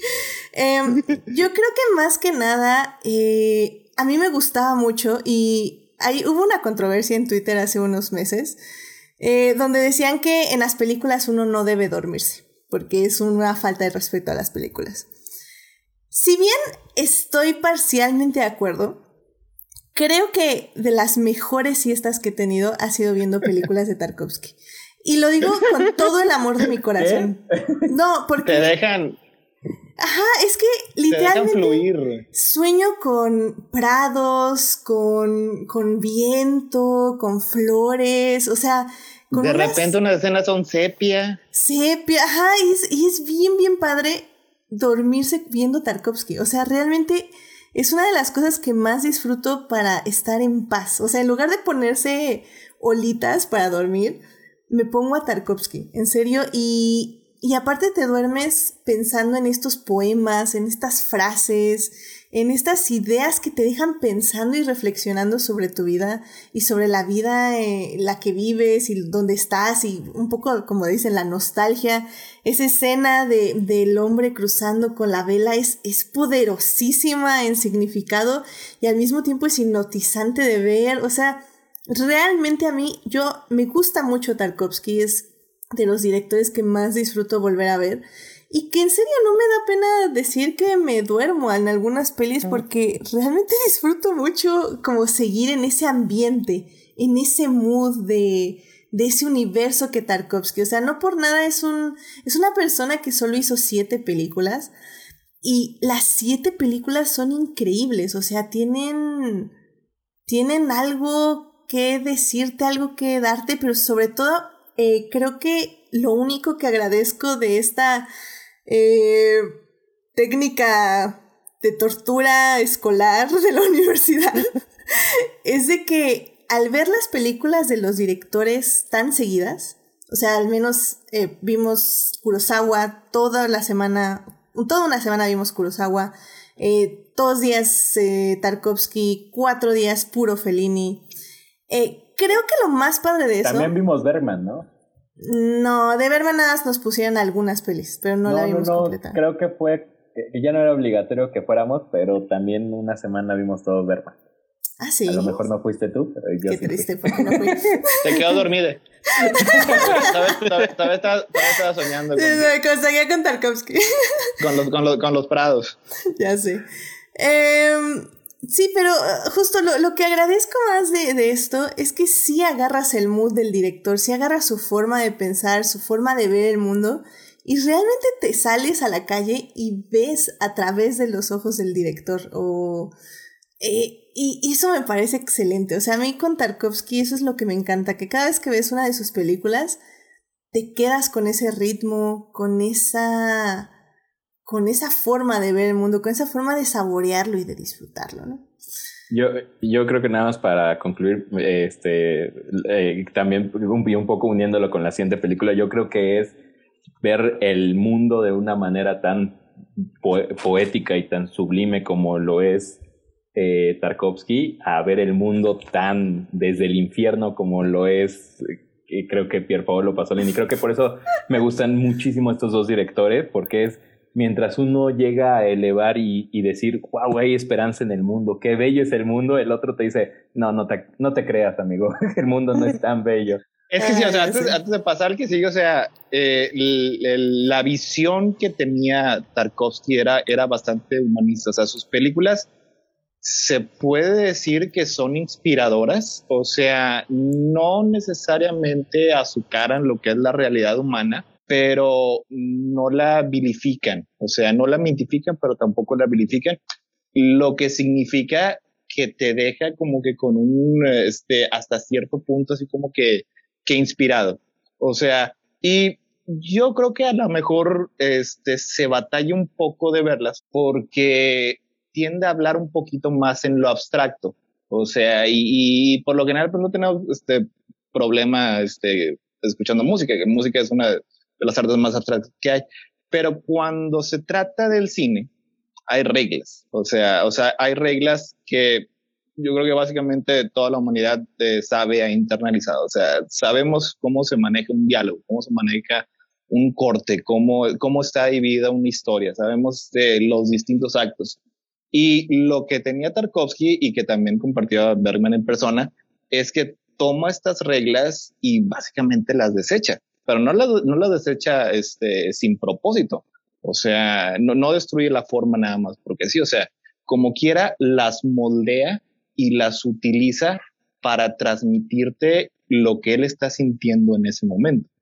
O sea, y, y por ejemplo, ahorita que estamos hablando de, de las escenas, eh, la escena final de, de, Espejo es genuinamente hermosa. O sea, vemos, vemos, o sea, al final está, está la, la, la mamá o la, la, mamá vieja, la verdadera mamá de, de, Tarkovsky, junto con los dos niños que eran los del inicio de la oh, película, caminando en, un, en uno de estos prados eh, que estaba mencionando Edith, o sea, y ahí vemos, o sea, cómo ya al, al los últimos momentos posiblemente de la vida de, del personaje, o sea, logra reconciliarse con su pasado, con su presente y, y con el, poco futuro que le queda. O sea, en ese momento, o sea, se, se logra, se logra una mejor versión de sí mismo. O sea, y yo creo que eso es lo que, lo que te acaba transmitiendo la película. O sea, es, esta, esta examinación de ti mismo a través de tu vida reflejado en el cine, en los personajes, en lo que acabas eh, obteniendo de la trama. O sea, es ahí donde se me hace que, que, radica la belleza de una película como, como El Espejo. O sea, que a lo mejor tal vez si no estás muy acostumbrado con, la narrativa, a lo mejor sí, sí te puedes este, llegar un poquito así de repente, pero o sea, con, como dije hace rato, o sea, comparada con las demás de Tarkovsky, esta es básicamente eh, una, una, corta, un, corto, un cortometraje. O sea, es, cortito y, ligerito y con eso sea, tienes para así como que beber de lo que te está dando el director. Sí, porque digo, por si no quedó claro, querido público, eh, para que te eches siete películas en dos días eh, de Tarkovsky es porque las siete películas duran tres horas. Entonces, eh, excepto esta. Y, y, y, también este son, son más de bueno, estas duran menos de dos horas, pero los demás son dos horas, más de dos horas, dos horas y media, tres horas. Y no es una película de Michael Bay, o sea, un, un, corte en una película de, de Tarkovsky es, es una gema, porque hay pocas. Sí. adelante, Un comentario muy rapidito es que, de hecho, es una de las cosas que a mí que creo que vale la pena destacar, que eh, Tarkovsky hace muchas tomas largas y muchas tomas largas maravillosamente bien dirigidas. O sea, está la manera como coloca a los actores, cómo bloquea, cómo mueve. O sea, es hasta, creo que eso ayuda mucho a adentrarte en la película porque son tomas que se alargan, va siguiendo los personajes así y te van dirigiendo así. Y como dice Héctor, hasta saca de onda cuando hay un corte en la toma. Es que eh, ya ahorita es, yo creo que es, una de las es un arte perdido. O sea, ahorita este, prefieren hacer, hacer el corte lo más rápido posible sin dejar, o sea, que, que los actores se muevan dentro de la escena. O sea, en, en, el, en el espejo, a mí me parece que es, eh, eh, o sea, logra así como que un, un punto, un, punto perfecto en, lo que debe durar una toma. Pero, por ejemplo, en, en Stalker, yo recuerdo que hay varias escenas muy, muy largas en que están los tres, los tres protagonistas. Está este, el Stalker, el escritor y el, profesor. Están en, en, una mesa en un bar y es una toma de cuatro o cinco minutos en que la cámara se va acercando poco a poco a encuadrar a los tres actores. Que, o sea, es, es algo, es, es un lenguaje que a lo mejor ahorita ya no nos tienen muy, ya estamos desacostumbrados para ello. Sí, y que como dicen, es, es muy bello porque hay una coreografía muy bella detrás de esas tomas. Es muchas personas usarían la palabra la palabra teatral, pero no es teatral, es es realmente la manera más cinematográfica de hacer un plano secuencia, o sea, sintiendo que la cámara sea una observadora que al mismo tiempo no interrumpe los momentos que la rodean. Y, creo que eso es lo que hace tan hermosos los planos secuencias de...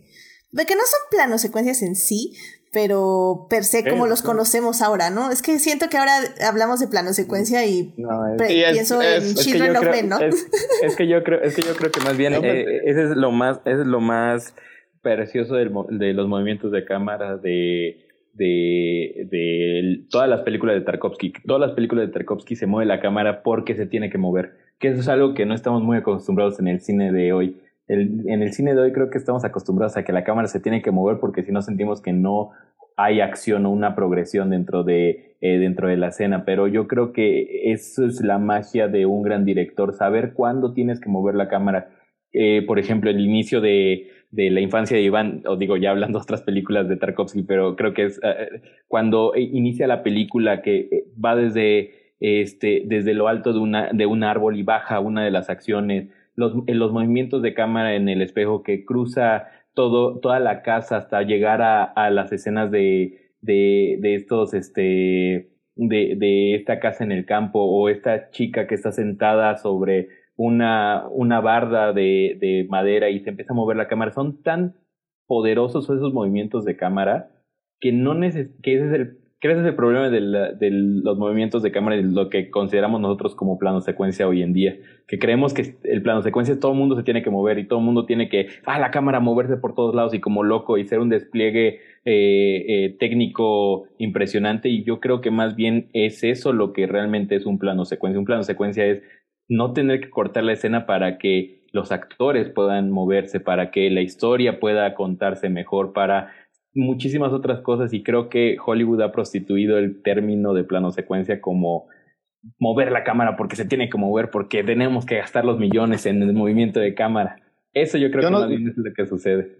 Yo no soy fan de, de lo que ahorita se, se, conoce como plano secuencia moderno. O sea, Y, y, además, ahorita ya en estos días se, se, prefiere mover la cámara a mover los actores. O sea, Exacto. y, y eso, es, eso es algo o sea, este, muy extraño porque incluso ves películas o sea, de, de Spielberg hace, hace mucho tiempo, hace 40 años, pero o sea, todavía él utilizaba eso, ya ni hablar este de, de Hitchcock o, o otros directores en el que sí existía un, un blocking de, de, las escenas este, cuidadosamente planeado. Y ahora, pues, este, el, el, corte rápido, la acción, incluso si son dos personas dando exposición, tenemos que estar moviendo la cámara porque pues, si no la gente se va a aburrir en lo que hay explosión, entre explosión claro. y explosión. Y de hecho ahora ya está como muy acostumbrado a que el cine se grabe a varias cámaras, ¿no? Y que eso es hay una tradición muy, muy importante en Europa del Este principalmente, eh, que la cámara, de hecho, en, en, en, Hungría y en muchos países de, de, Europa del Este no se le llama cinefotógrafo, sino se le llama cámara, cámara, cámara operator, o sea, operador de, operadores de cámara, cámara. porque los porque lo, los cinefotógrafos eran los que operaban la cámara, eran los que eh, o sea, eran ellos los que sentían, o sea, el, el, hacer cámara en mano, que es algo, una tradición de Europa del Este muy, muy, muy querida, es de que la cama, el director de fotografía debía ser el que operara las cámaras porque es algo muy personal, es algo, es casi como una firma del cinefotógrafo y, y hoy en día es, ah, tíralo a cinco cámaras y no importa y cortamos y por una cuestión de tiempo y lo que decía Héctor es muy cierto, ahora prefieren mover las cámaras porque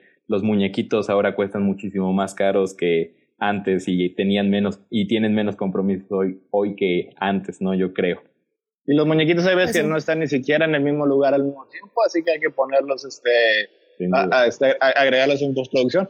Nada más rápidamente, este, aquí en, en, en el espejo también tal este Anatoly Solnitsyn, que es, eh, eh, salió yo creo que en, no sé si en todas las películas de, de Tarkovsky, pero este, es, es, el, es el escritor en, eh, en Stoker, es uno de los científicos en Solaris, y aquí es eh, el que llega al principio, que le, este, cuando está la mamá sentada en la cerca, que se el cae. médico, ¿no? El médico, ándale, uh -huh. el médico, sí. Que yo creo que era uno de los actores preferidos de Tarkovsky, es bastante carismático. Excelente, muy bien, pues Ah, qué, qué cosas de la vida, la verdad sí, Tarkovsky da muchísimo para hablar, sobre todo de la cinematografía. Eh, si pueden ver la película, está en YouTube, está en muy buena calidad, versión restaurada. Ahorita no me acuerdo si la tenían, creo que eran subtítulos en inglés la versión que yo vi, entonces tal vez era lo que tú te referías, este Rodrigo, de que sí. eran las versiones que subieron gratuitamente desde Rusia. Um, pero también vi en el mismo YouTube versiones con subtítulos en español, así que si quieren echarle un ojo, la verdad es que se veían en muy buena calidad. Eh, como ya repetimos, es, es una peli para disfrutar y para sentir, entonces no se preocupen, nada más vayan como muy dispuestos a, sentir y a disfrutar el cine y admirar lo que está viendo Tarkovsky a través de su lente y, la van a disfrutar.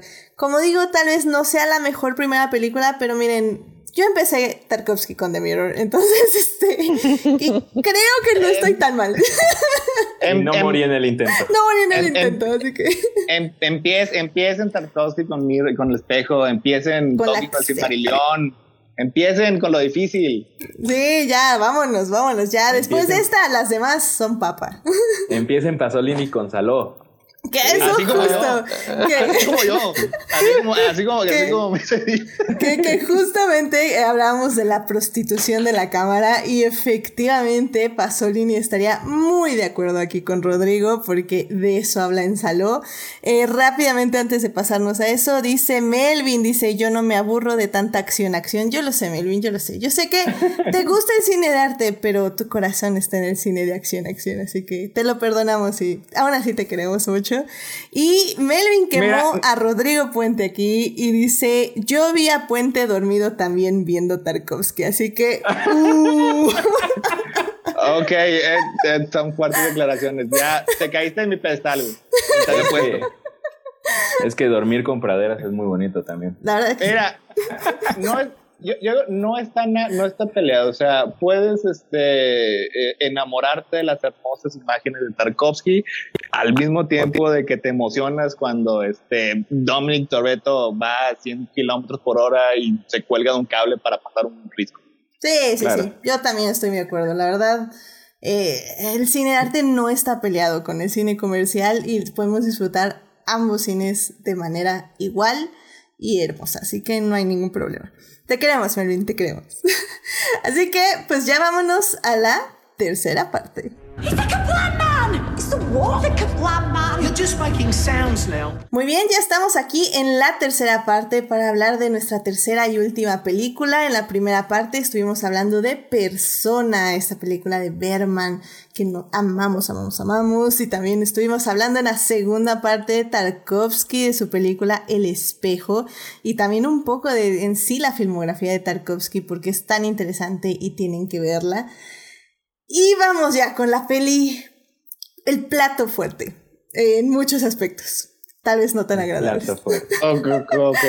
y es que al final del día, eh, como bien decía Rodrigo en la segunda parte, creo, si bien Tarkovsky tiene este sentido de disfrutar la vida, de verla con nuevos ojos y de apreciarla por lo que es, eh, Pasolini dijo, ya hice una trilogía que decía que la vida era lo máximo y me acabo de ver que este mundo apesta, que los odio a todos y voy a hacer ahora mi trilogía de la muerte, que ya nos va a hablar un poquito aquí este, este Rodrigo, pero bueno, para quien sepa rápidamente, Pasolini es un director italiano, eh, nació en 1922 y murió en 1975. De hecho, Saló se estrena en 1975, está cumpliendo 46 años de haberse estrenado. Y ufa, es, es toda, todo un asunto, ¿verdad, Rodrigo? Cuéntanos un poquito más de Salud. Eh, yo creo que esta película, a diferencia de nuestros otros dos ejemplos y de varias películas, es muy interesante conocer el contexto político, porque gracias a ese contexto político, o más bien resultado de ese contexto político, eh, pues Pier Paolo Pasolini fue asesinado por esta película. Eh, entonces, eh, solamente voy a hacer como un breviario, un, resumen rapidísimo de lo que sucedía en Italia en esos momentos. Italia en esos momentos acaba de pasar de su primera vez que el Partido Socialista italiano había estado en el poder y volvió la democracia cristiana. En 1965, me parece, si no mal recuerdo, si mis números no están mal, y mi, sí, en 1965, Pasolini hizo una película que se llamó Uchelachi Uchelini, que es Pajaritos Pajarotes, 1966. Uchelachi que Uchelini. Exactamente. Eh, que criticaba fuertísimo a la izquierda italiana y de hecho Pierpaolo Pasolini fue expulsado del Partido Comunista eh, y de hecho, después con, eh, con la, eh, con, también con Uchelachi, Uchelini fue expulsado, fue excomulgado de la iglesia, entonces era un tipo que realmente levantaba... No entiendo por qué. Exactamente. y curiosamente, eh, un dato curioso, en el 2000, en, en el, eh, el, Observatorio Romano, eh, que es el periódico del Vaticano, la película más católica que se consideró de todos los tiempos fue el Evangelio según San Mateo de Pier Paolo Pasolini. Entonces, realmente es un tipo que tiene muchísimos, muchísimos, muchísimos contrastes. entonces, esta película de Saló, de hecho, Noemí, Noemí Greeny eh, escribe un ensayo acerca de Saloy y creo que lo describe muy bien, que es la película menos vista, más criticada de todos los tiempos, eh, porque es una película que fue altamente censurada. Eh, explico un poco de lo que va. La película trata acerca de tiene una narrativa un poco en capítulos, que son cuatro capítulos que reflejan mucho como los círculos del infierno del libro de Dante Alighieri.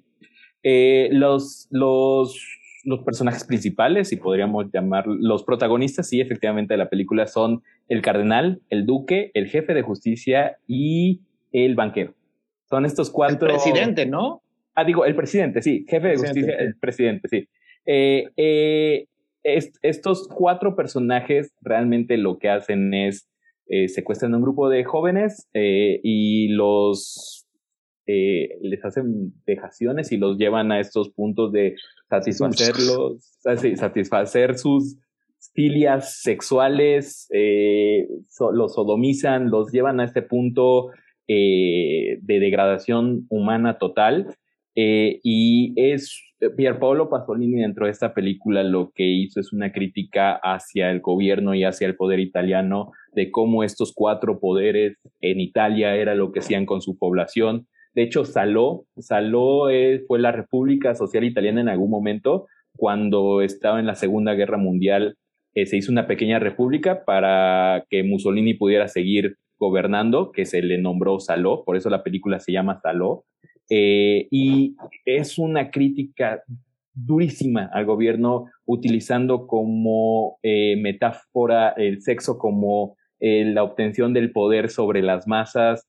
Realmente no es una película sencilla de ver, pero creo que es un claro ejemplo de lo que era Pasolini, que fue un director y un creador, porque él antes de ser director de cine fue escritor, fue un gran poeta, eh, de hecho es considerado el poeta más importante del siglo XX de Italia. Entonces el gobierno fue criticado tan fuerte por Pasolini por esta película que no tuvo más remedio que asesinarlo. Y de hecho, cuando fue su estreno, tres meses después de su asesinato, muchos de los directores italianos que querían ir a la, a la premier de la película, que fue, me parece que en Berlín, eh, se les fue negado y se les fue quitado su pasaporte. Entonces, realmente, el cine de Pasolini fue y es y será un cine con una crítica social, una crítica en contra del poder muy, muy fuerte, con un poco de tintes anárquicos que me parece formidable porque esta película no te deja indiferente en ningún aspecto. Y ya después de verla varias veces, que yo tenía la oportunidad de, verla, eh, empiezas a ver todas estas críticas y todas estas referencias y toda esta referencia al fascismo italiano y a todo, todo el poder que sigue bien, hasta el día de hoy, sigue habiendo gente que colaboró o que sus padres fueron colaboradores de Mussolini en el poder italiano y de hecho hay una frase muy bonita en Mama Roma, que Mama Roma va caminando y empieza a hacer y empieza a decir eh, mis, mis padres mis padres murieron yo voy a morir mis hijos morirán y aquel viejo fascista seguirá en la silla y creo que es un claro ejemplo de lo que es la crítica que hace Pasolini diciendo el poder sigue siendo corrompido por los mismos fascistas y creo que aquí no se guardó nada diciéndole el poder nos está literalmente cogiendo y sodomizando y no hacemos nada por por quitarlos del poder y por eso fue asesinado. Y al final del día la peli, o sea, sé que había como varios finales que se estaban ahí, este, pensando, que eran en cierta forma hasta un poco, podríamos decir, un poquito esperanzadores, pero Pasolini dijo no, esta no es una película que al final vas a decir, sí, vamos a mejorar o sí, algún día derrotaremos a estas personas que nos están haciendo daño. No, Pasolini dijo, esto no se acaba, esto va a seguir y esto seguirá. Punto. De hecho, de hecho, hay un aspecto bastante deprimente este, a lo largo de la película. Uno de tantos. Exacto. Sí, uno. es el hecho de que algunas de las víctimas se unen al bando de los, este, al, al bando de los, de sus, de los torturadores. Si mal no recuerdo, vieran dos que ellos agarran y pasaron de ser víctimas a torturadores. O sea, y lo hacen. Una de las partes así más brutales, o sea, más de, de los ejemplos claros este, de, de distintas este, filias, es cuando casi al terminar la película hay una cadena de traiciones entre las mismas víctimas.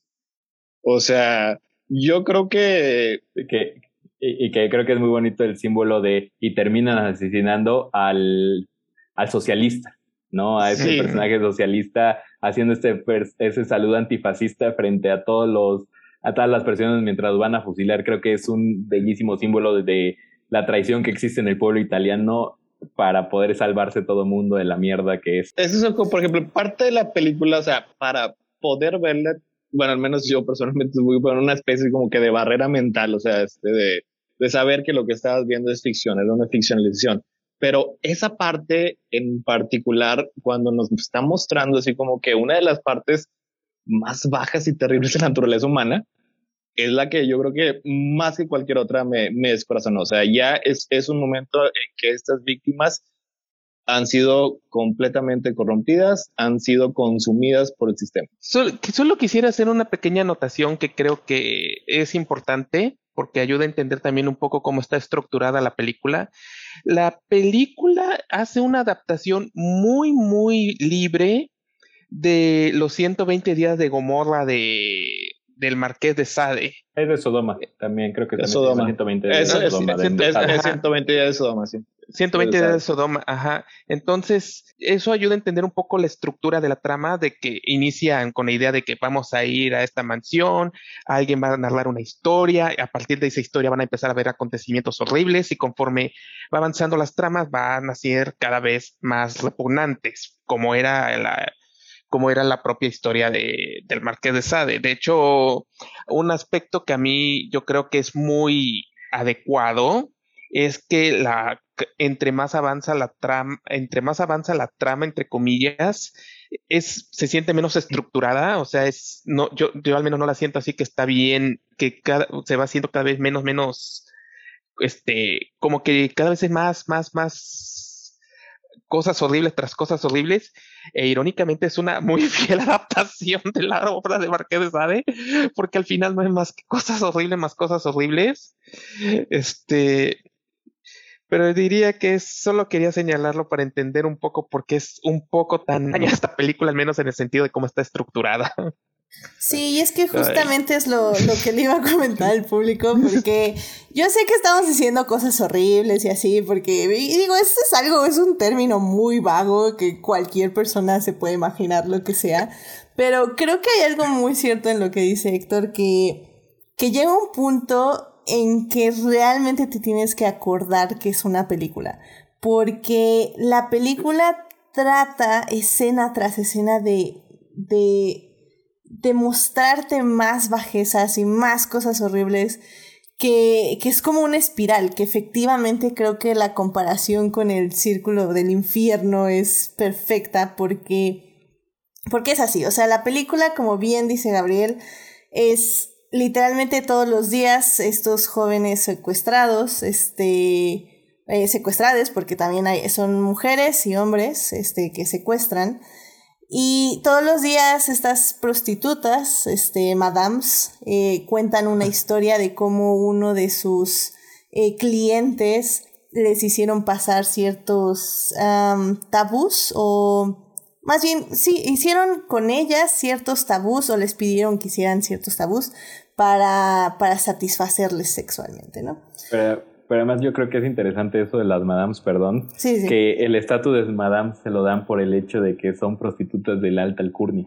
Y todos sus, y todos sus, entonces habla un poco de cómo esta sociedad, eh, toda esta sociedad alta de Italia está podrida desde los y esto que parece como como tan fuera de esta alta sociedad son los que realmente lo hacen y los que están en el poder son los que violan a los, a los chavitos y son los que les hacen los que tienen esta cuestión de copro, de coprofagia de sí. de, de dar este de llevar las cosas a un grado y cómo la gente se empieza a podrir en esa misma cuestión, como dicen, algunas víctimas se convierten en victimarios, eh, algunos eh, empieza a haber traición entre ellos mismos, ya no importa realmente quién vive, quién muere, porque al final es, eh, y creo que e, es, el, final a mí me parece, porque a pesar de que la película, y, yo difiero un poquito de lo que tú dices, sí, la película es fuerte, es brutal, es todo, pero yo no creo que sería una, una película fea. Al contrario, yo creo que es una crítica política, para mí, de las mejores críticas políticas que se han hecho en la historia del cine, porque no tuvo pelos en la lengua y realmente les dijo a estos güeyes, a los güeyes que están en el poder en Italia, les dijo, ustedes son los que están haciéndonos a nosotros comer mierda. Ustedes son los que están haciendo a nosotros bajarnos a estos niveles, porque ustedes están llevando todo esto a estos niveles. Entonces, la realidad es de que lo que, y el final me parece, esa indiferencia creo que es lo, lo más fuerte de la película, que al final a pesar de toda la brutalidad que existe fuera, a pesar y que están viendo a través de los binoculares, a pesar de toda esa violencia, de todo ese terrible, terrible situaciones que están pasando, a pesar de todo ello, sigue existiendo la indiferencia y hay gente que prefiere bailar, hay gente que prefiere este, disfrutar a la distancia, a pesar de que haya toda esta atrocidad enfrente de nosotros, preferimos prender la radio y ponernos a, aprender a bailar, ¿no? Que es lo que concluye esta historia y me parece a mí eso lo más escalofriante de toda la película, que al final realmente hay gente en el mundo que pueden cerrar sus puertas y si el vecino se está muriendo, no me importa. Mientras yo esté bien, es lo que, es lo que importa. Y eso yo creo que de la película es lo más brutal. Completamente de acuerdo, la verdad, este, rápidamente nada. Em, sí, estoy, estoy completamente de acuerdo, pero sí tengo que decirlo que al menos la primera vez que la ves, o sea, por ejemplo, nuestros escuchas ya pueden ir con este contexto a ver la película y está súper bien. Pero o aventarse así de plano como me mandaste a mí. Exactamente. Entonces, porque, porque Edith claramente vio Saló y dijo, la tengo que compartir con el mundo. Y se la puso a sus primes, y se la puso a sus amigas, y se la puso a cualquier persona que se dejara poner Saló y que indudablemente le iban a hablar después de ver la película. Entonces, básicamente querías ver el mundo arder. Quería ver el mundo arder, pero ¿sabes qué además? Porque yo sé que las personas que se las puse también tienen un buen sentido del humor. ¿En qué aspecto? Eh, esta película también tiene mucho humor negro. O sea, al final, al final del día también creo que es una peli. Tal vez está mal la palabra muy, muy probable, pero sí la puedes disfrutar en ciertos aspectos. O sea, entiendo la crítica, entiendo la crítica política, pero sin saber la crítica política, eh, creo que hay dos reacciones naturales a, por ejemplo, eh, ver a gente comer mierda. Eh, una es el asco, evidentemente, y otra es la comedia incómoda, por decir, la risa incómoda, como quien dice, ¿no? Entonces, Creo que también eso es lo interesante de la cinta como un experimento social, por decirlo de alguna forma, donde cómo reaccionas tú ante estas atrocidades, o sea, cómo reaccionamos ante pues lo que vemos diario en las tele, en las radios, ¿no? De, de pueblos devastados y, o sea, somos indiferentes, eh, nos causa curiosidad, nos causa empatía, nos causa repulsión, nos causa simpatía. O sea, ¿qué, ¿qué nos causan estas escenas? Y creo que lo padre de la película es que también juega muchísimo con cada escena, cada tormento que se va haciendo exponencialmente peor conforme avanza, te va planteando a ti esas preguntas. ¿Qué estás sintiendo tú al ver esto? Porque sí, o sea, la peli también tiene, como decimos, tiene mucha comedia. Entonces, ¿en qué momento ya te estás riendo por reírte? ¿En qué momento te estás riendo por gusto? ¿En qué momento te estás riendo porque ya no sabes ni qué hacer? Ajá, exacto. Entonces, ah. Entonces, eso también es lo que es increíble de esta película. O sea, he visto otras eh, películas que no voy a mencionar porque en serio, ah, y que nada más hacen destrozos visuales, eh, cosas horribles en pantalla por querer hacerlas. Y, y, creo que nunca esas pelis o ninguna película que he visto en ese tono me ha causado lo que esta película, que es cuestionarte, que es pensar por qué estás viendo lo que estás viendo y tal vez en mi caso, ¿por qué fregados lo compartiría con otras personas, no? Eh, ¿Y por qué lo ves otra vez? ¿Y por qué lo veo otra vez? Porque lo vi cuatro veces o cinco, ¿sabes? Esta peli, por ejemplo, no necesitaba yo un rewatch porque la recuerdo toda de piapa. Entonces, es, es eso lo que me gusta muchísimo de esa, lo que no es nada más hacer cosas por hacerlas. Como ya bien dijimos, sí tiene un background político. Y aún así, sin el contexto político, creo que sigue funcionando excelentemente bien. Perdón, Héctor. Es, es, es que bueno, esta yo no lo había visto, o sea, Persona y Espejo, esa la he visto múltiples, múltiples veces. Esta en particular no la he visto y, yo me había suscrito a Persona cuando dijo, no, y también va a ser este sobre el espejo. Ah, no, qué padre. Va a ser sobre Salo. Ah, Persona está padre. Pero bueno, ok, la cosa es que sí, sí ya la, la conseguí en, en, en, medios alternativos. Y ya una vez que, que acabó la película, o sea, yo así lo que, lo que me dejó es, eh, a lo mejor puede sonar este irónico o no apropiado, pero se me hizo fina y se me hizo elegante. O sea, porque ahorita Rodrigo nos dio un excelente background este, eh, político sobre cómo estaba la situación interna en los 70 pero lo que tiene esta cinta es que su poder alegórico se me hace completamente universal, o sea, y es, yo creo que no sé si es eh, eh, la película que más me ha parecido de esta manera o, o de perdido en, en, el top 5, o sea, porque cada uno de los elementos está finamente cuidado, está finamente planeado, o sea, nada más con los cuatro este, personajes principales que ya son, este, es eh, el, la monarquía, eh, la, la, monarquía, la iglesia, eh, las cortes y el gobierno. O sea, que son, que son las, yo creo las, las cuatro fuentes de poder más grandes que existen en todos los países. A lo mejor una más que otra, pero en general ellos son los que controlan todo. Por lo general, este, son hombres. Y estas personas, estos personajes, o sea, entran en un acuerdo en el que se van a casar con las hijas de los demás.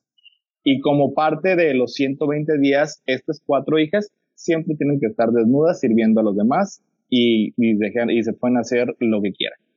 También contratan o, consiguen a, son eh, dos grupos de cuatro muchachos. Cuatro van a ser los guardias, cuatro van a ser este Studs, Stallions, son con los que se van a acostar y que al final tienen un, una ceremonia.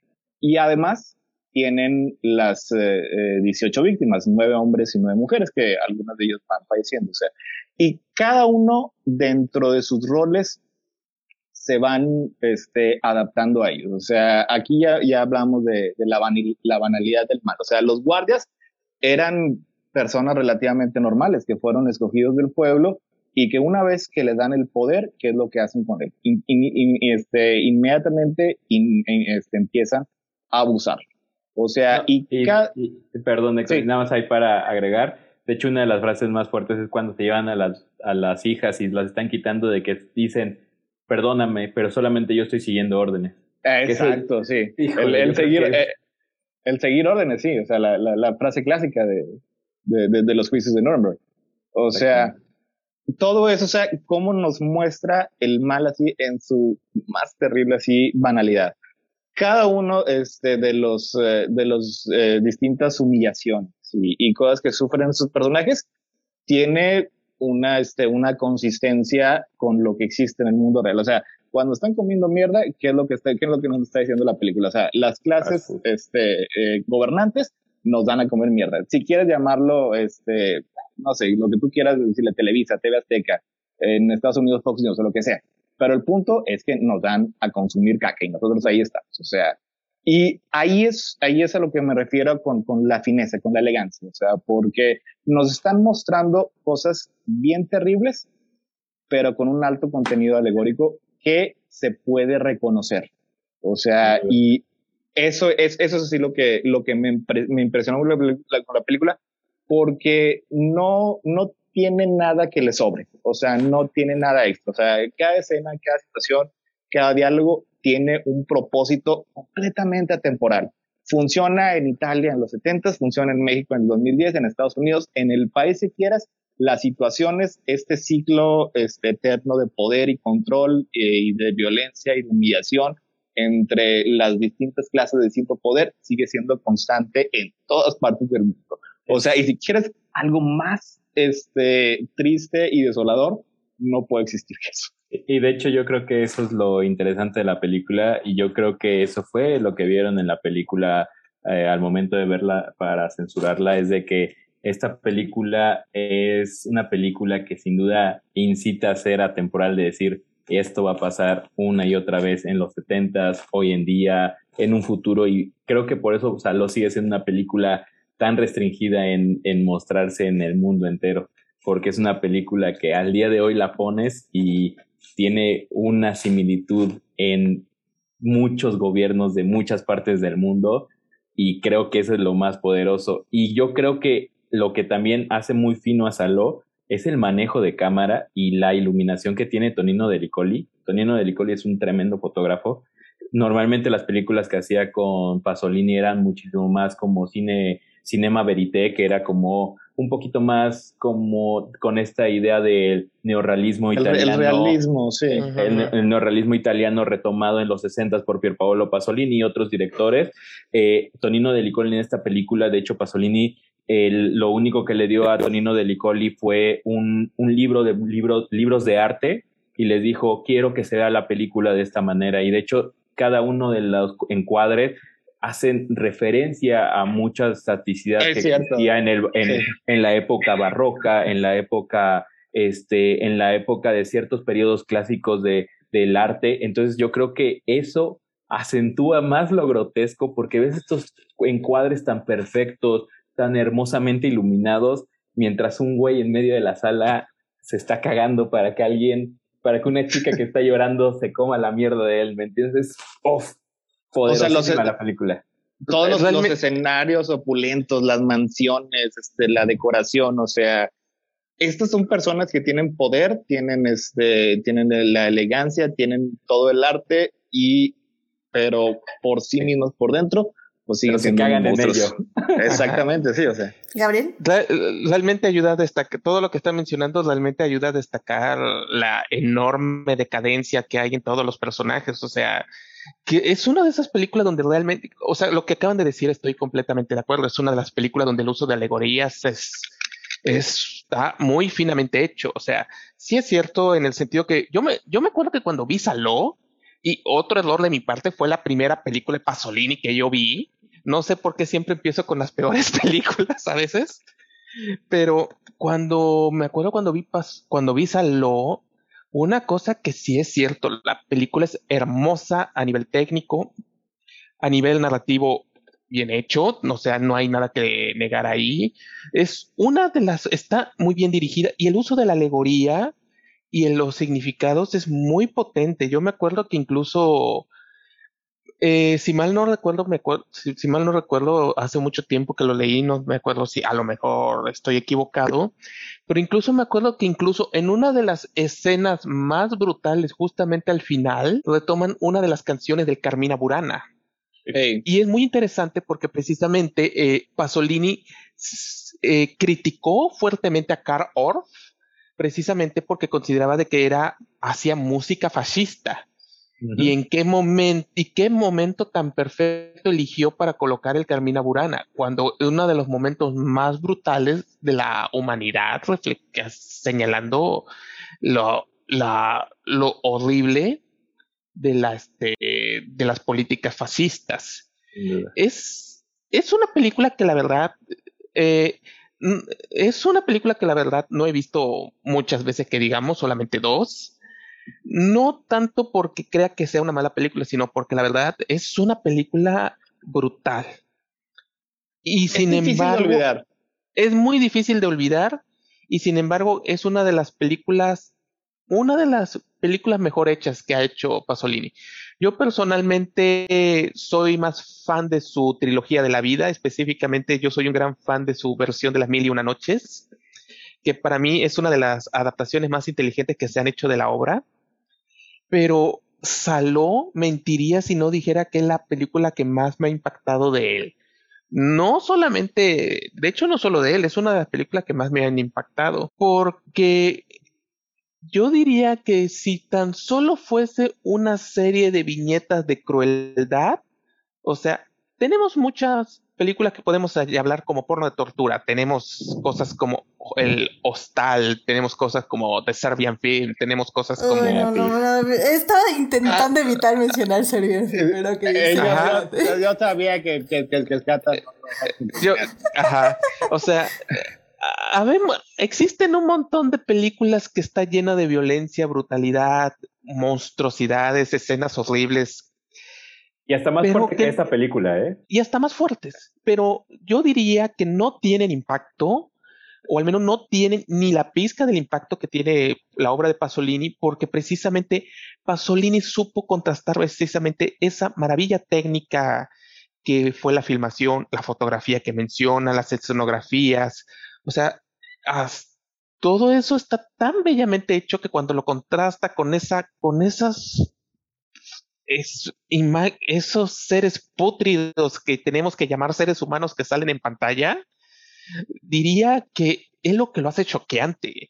Y es por eso que estoy de acuerdo con Héctor. O sea, es una de las películas, es una de las críticas políticas, alegorías políticas, es una de las cintas más adaptables que existen y que la verdad, yo diría que es, aunque algunos me diré, aunque algunos capaz me tirarían tierra, pero yo diría que cualquier persona que quiera estudiar este crítica política o teoría política debería ver esta película.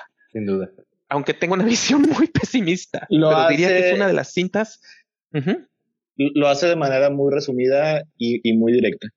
Sin duda alguna. Y de hecho, eh, perdonabas para, porque mencionaste lo de Carmina Burana, y de hecho también una de las escenas que salió en uno de los DVDs de, de, de, de Saló, que remasterizaron, encontraron alguna otro carrete que lo pusieron en este DVD.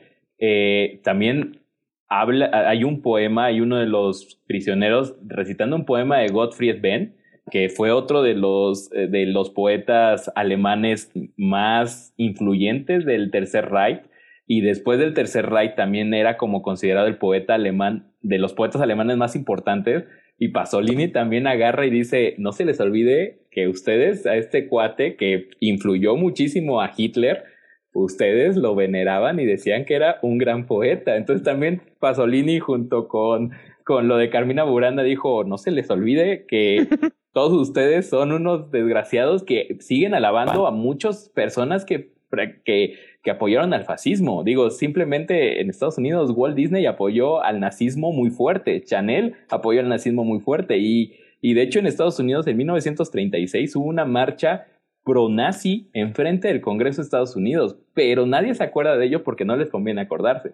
Entonces creo que Pasolini también, creo que fue asesinado la, eh, por esta película porque realmente le tiró a todo mundo. O sea, eh, Pasolini les dijo, vengan porque tengo para darles a todo mundo. Y creo que esta película fue un brutal, brutal, brutal madrazo a nivel de crítica de todo mundo. Y lo que decías, Gabriel, creo que es muy cierto.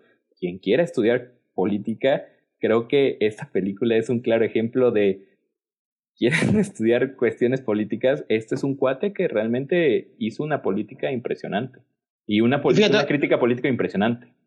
Y ahorita que, que mencionaste este, el, Evangelio según San Mateo, que es, es una película este, profundamente católica, ¿se podría decir también que Salo es una película católica? Es una película religiosa, o sea, es una película en la que existe un... Donde, este, donde el Dios es el dinero. Es, donde, el, donde el Dios es el humano, es, es, es, es como que es una, una antropología cristiana pero sin la escatología cristiana, o sea, sin el fin del mundo, sin el infierno, sin este, eh, los castigos eternos. O sea, aquí estas personas están actuando básicamente como dioses, o sea, tienen completo control y no tienen ningún motivo para actuar de manera racional o incluso moral, porque no existe, no existe ningún castigo. Están en control absoluto de la situación. Sin duda. Y de hecho, creo que eso es lo, lo muy interesante de la filmografía de Pasolini, es de que Pasolini fue un director que fue capaz de llevar eh, tan sublime su pensamiento, porque él era, de hecho, él era un devoto católico, muy, muy devoto, y de hecho cuando fue excomulgado fue una de las cosas que de hecho él en alguna carta que le escribió a, en, una, carta recopilada en uno de los libros de, Pasolini, él habla acerca del dolor tan profundo que le produjo que haber sido excomulgado.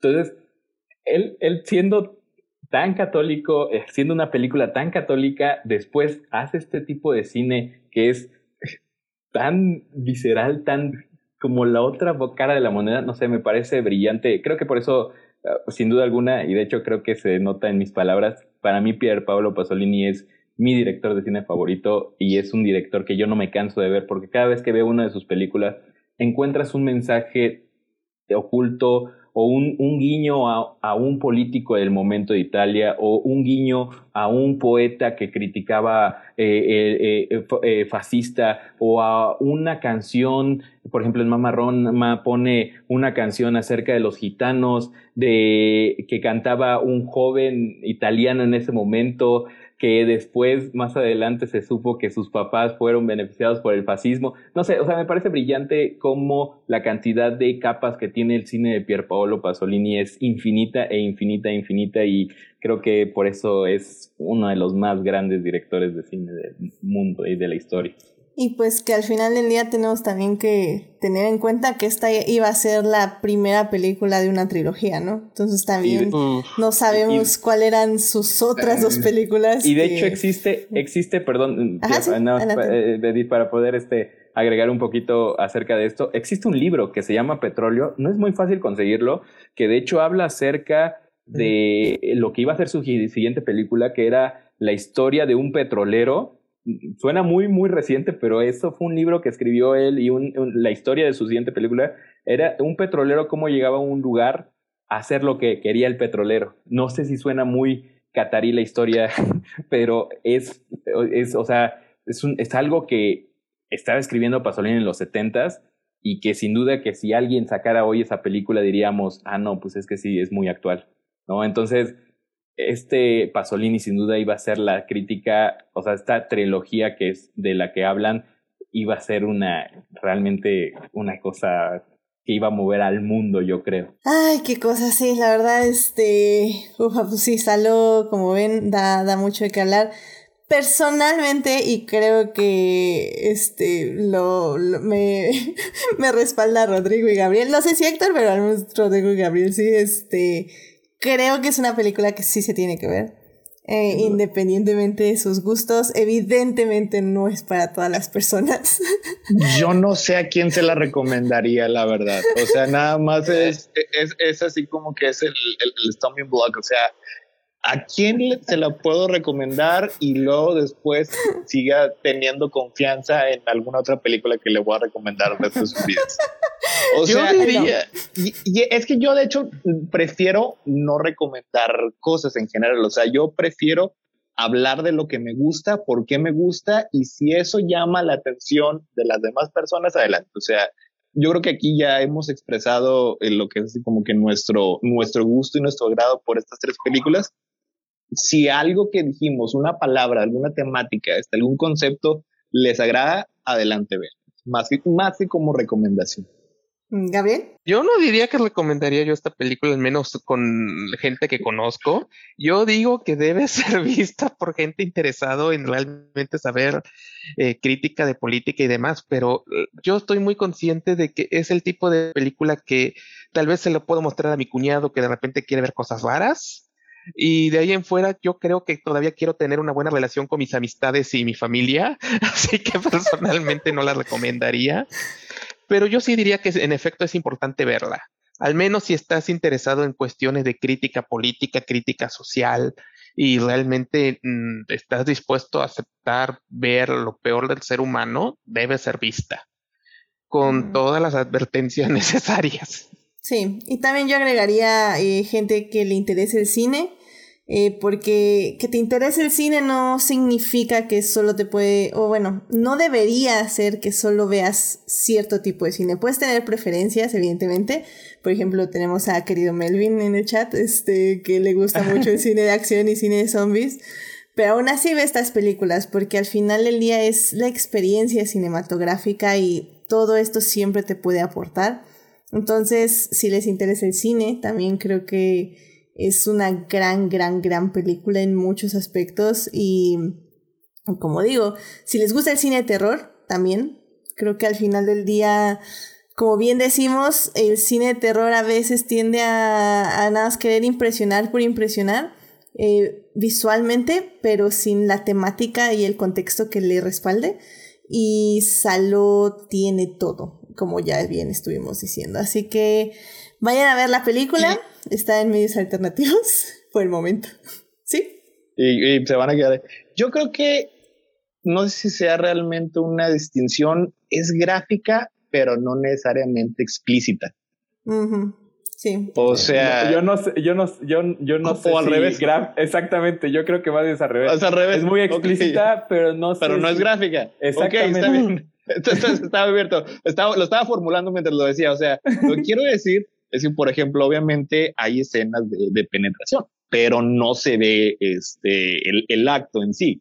O sea, sí hay, sí ves, sí ves escenas de gente comiendo excremento, pero pues sabes tú que es chocolate con jalea, alguna cosa así. O sea, este, no es este, no era explícita como una película pornográfica. Sí tiene desnudos, sí tiene todo eso, pero no se muestran tanto los actos. Sí, no digo que a lo mejor no se la pongas a, este, tu dulce madre de 80 años en una tarde domingo, pero eh, para que tengan una idea, o sea, porque muchas de las dos películas que mencionó Scott, que no quería decir Edith, esas sí son, este, son, son bastante este, gráficas. literalmente el resto de mi vida voy a tener que borrarme Serbia el film de la mente. O sea, no, no puedo. De hecho, yo, yo, yo creo que siempre me alegro, un error. Me alegro de haberle vivido traumas. yo, yo, creo, yo creo que siempre ha sido un error de que a Saló la consideren una película o la pongan en listas como de películas de terror o algo así, porque yo no creo que Saló sea una película de terror y no creo que Saló esté ni cerca de, o sea, en el mismo universo que Serbian Film o Guinea Pig o todas estas películas, porque yo creo que estas otras películas, su fin es sí realmente choquear. choquear, es solamente... es, el shock, el value. Y esto, y esto yo sí creo que el cine de Pierpaolo Pasolini yo lo pondría más como un cine de, es una crítica política a través de lo más visceral que puedas encontrar. Pero yo creo que por eso es tan impactante la película, porque tiene un núcleo. Ese núcleo es tan fuerte y es tan contundente que por eso yo creo que estoy seguro que todas las, todas las personas que han visto la película de Saló, al menos, por lo menos, hay una escena que, tiene, que se les va a quedar clavada en la cabeza por toda su vida. Y no es lo que sucede en muchas otras películas. O, toda la película. O toda la película, exactamente. porque, porque no es lo mismo que sucede, por ejemplo, si uno ve a Serbian Film, sí es así como, ah, sí, no mames, ah", pero no es una cosa que se te clava en el cerebro y que no te deja porque creo que es tan fuerte y tan contundente el mensaje que no te, no te sueltas a lo. Y, no, y por eso creo que todo el mundo la sigue considerando como y tiene 45 años la película, pero todo el mundo la sigue considerando de las películas más pesadas de ver en el mundo por lo mismo. Pero no, yo no la considero una película de terror ni gore, sino es una película que utiliza esos elementos para dar un mensaje sí, contundente. De acuerdo, pero, eh, o sea, lo que sí yo remarco es, creo que es una película que importa para personas que les guste el cine de terror o que quieran escribir cine de terror. Porque como bien dices, tiene eso, tiene el core, tiene el corazón, el centro de, de lo que debería ser una película de terror. O sea, no, no digo que lo sea, simplemente que basándose en esta peli podrían entender un poco de dónde viene el terror y cómo explotarlo ya más en el género de terror, ¿no? Sin duda. Es que, por ejemplo, a mí, me pareció más escalofriante persona, me pareció más inquietante. sí, completamente de acuerdo.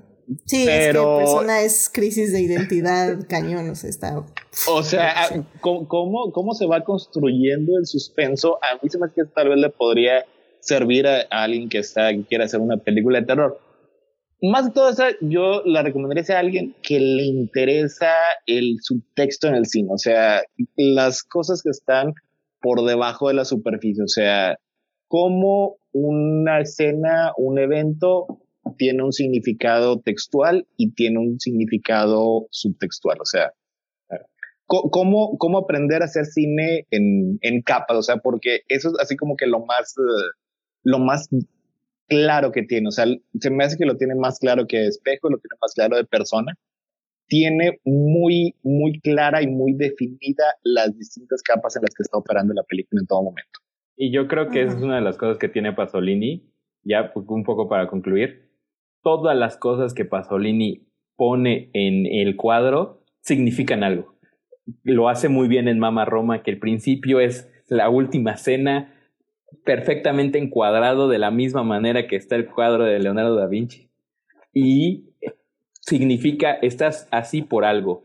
en Saló es lo mismo. Las palabras que dice la madame remiten a ciertas palabras de políticos en Italia en ese momento y las frases que responden algunos remiten a ciertos políticos socialistas y bla, bla, bla, bla, y es un subtexto y creo que por eso las películas de Pasolini, yo en algún momento traté de escribir una tesis de Pasolini, es sin duda alguna tratar de analizar las películas de Pasolini es un viaje muy, muy, muy profundo a muchísimas referencias de la historia de Italia, del mundo, de políticos, y creo que eso es lo fascinante del cine de Pasolini, que todo está porque debe de estar, es tan perfecto el corte que tiene que estar porque tiene que estar, porque significa algo. Amén. Ay, pues muy bien, pues miren, yo creo que con esto podemos ya concluir nuestra revisión de Saló. Y como digo, medios alternativos, en cuanto esté en algún medio legal les aviso. Eh, digamos que en algunos países se, se, levantó la censura hace 10 años, así que... O sea, una cosa es que sea legal que esté, no dudo, o sea, dudo que nos la encontremos en Netflix pronto. En, México se han proyectado solamente tres veces en el cine. Creo que ni Criterion la tuvo, ¿verdad? Es que Criterion la tiene. Criterion la tiene. O sea, pero en, el, en, el, en el Criterion Channel decía yo. Ah, no, no Criterion Channel no. No, o la pueden comprar en Criterion. Que, que, que, se levante la censura, pues significa que si vas por la calle con tu disco de, este, salón, no te cae el SWAT y te meten en la cárcel. Pero no significa que vayas a encontrarla en. Bueno, no existen los blockbusters, pero en Netflix, Amazon Prime. Eh, me atrevería a asegurar que tampoco va a llegar a Disney Plus. No. O sea, creo que. A, Movie, tal vez en algún momento, chance. Y quién sabe, ¿eh? Y quién sabe. De hecho, en México, hasta donde yo tengo entendido, se ha solamente visto en cine en tres ocasiones esa película. En el 95 y después creo que fue hasta el 2009 o algo así que, hicieron, que hizo la Cineteca una retrospectiva de Pasolini y en alguna otra ocasión. Pero imagínense qué tan fuerte la película que solamente en tres ocasiones. Y México fue de los pocos países que nunca la censuró. Pero. y se ha ah. mostrado tres veces. Entonces, híjole, ahí, de ahí pueden ver más o menos cómo está, cómo está la cosa, ¿no? En fin, medios alternativos, gente. Si no, cómprenla en Amazon, Criterion o Criterion. Luego ahí hay buenas rebajas. Hay meses que ponen rebajas. Entonces eh, eh, la verdad sí es una peli que yo sí tengo en mi colección. Eh, no de Criterion, no la compré Criterion, pero sí la tengo. Este, de, esa hermosa tienda que había fuera de la cineteca. de, hecho, de hecho, yo sí la tengo en Criterion y, la recomiendo muchísimo porque los ensayos que vienen... Los y de hecho la tengo como en cuatro versiones distintas, pero bueno. Pero la versión que de Criterion es una versión que viene con unos ensayos que son una delicia para poder entender la película, sin duda alguna. Creo que es lo bonito de esas ediciones, los ensayos. Sin duda. Sí, Criterion, acuérdense que es muy caro, pero vale la pena. O sea, 100% va a valer la pena. No, no creo que sea la versión de Criterion, pero está en 99 pesitos en la mesa. En, Blu-ray. y llega, llega, llega mañana, o sea, si lo piden con envío. Este, ¿Qué más quieren en esta vida? Si, si, si dice, no, hombre, es que en serio, este episodio de Adicto Visual no lo puedo terminar hasta acabar de sal, ahí está, vayan a mason.com.mx. Cómprensalo. Y así la van a traer algún día, otra vez en cines, la cuarta vez en México, y vamos a verla. claro que sí. Dudo que pronto. Eh, tal vez es lo que salve al cine mexicano, no lo sabemos. ojalá, ojalá. En fin, pues bueno, pues con esto ya llegamos al final de este bonito programa, gente, que nos extendimos, pero la verdad ya sabía que nos íbamos a extender porque eran tres pelis muy densas que evidentemente yo no sé por qué junté en un programa, pero, nos divertimos, la verdad espero que la hayan pasado muy bien, querido público, eh, vayan a ver las pelis, en serio, eh, no podemos, como bien dice Héctor, nos oyeron hablar de ellas y creo que esa es suficiente recomendación, así que vayan a checarlas. Eh, muchísimas gracias por venir, Gabriel, Héctor, Rodrigo, gracias por estar aquí en Adictia Visual. Gabriel, muchísimas gracias por venir. ¿Dónde te puede encontrar nuestro público? Pues con Héctor en Crónicas del Multiverso, eh, me asomo de vez en cuando y pues por ahí me asomo en Twitter de vez en cuando. Sí, sí, sí, sí te he visto tuitear de vez en cuando, efectivamente. Sí. Excelente. Héctor, muchísimas gracias por venir al programa. ¿Dónde te puede encontrar nuestro público? Eh, gracias por invitarme. La verdad estuvo muy padre, muy interesante.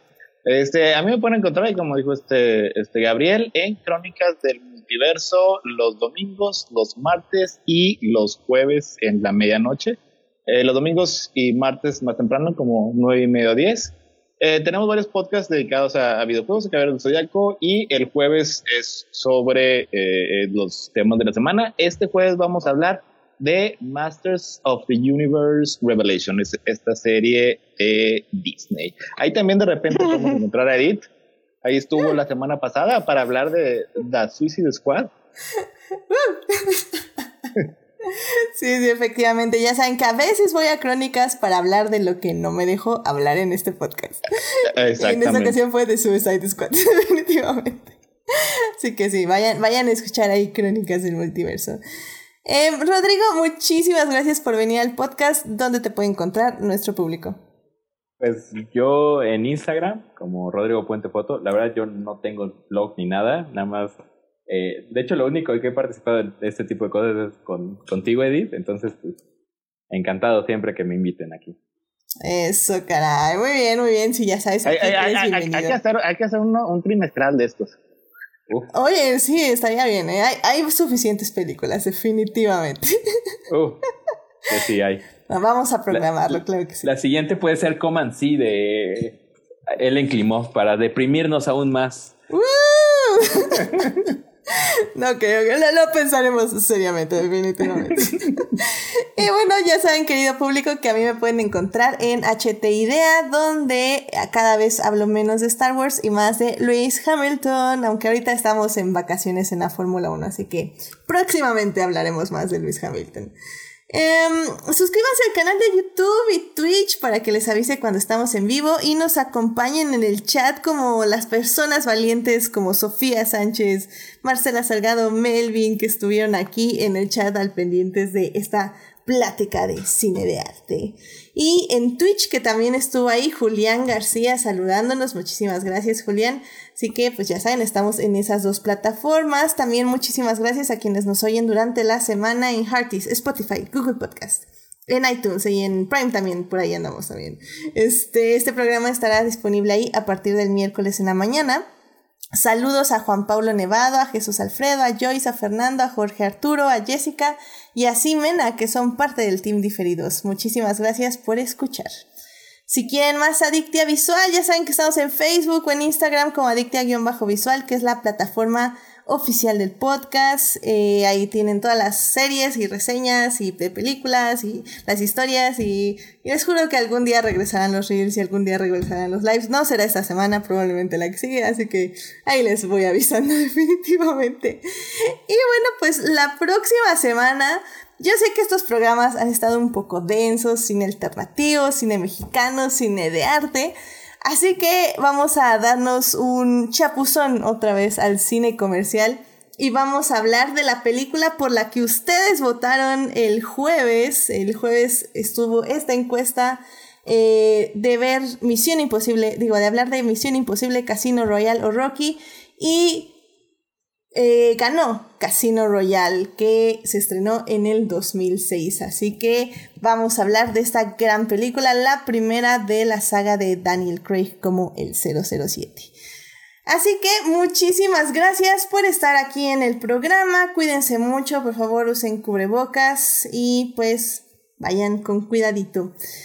Nos estamos escuchando. Gracias Gabriel, gracias Héctor, gracias Rodrigo. Cuídense mucho. Bye bye. Bye bye. Un placer. Bye bye. Hashtag otra sin misión imposible.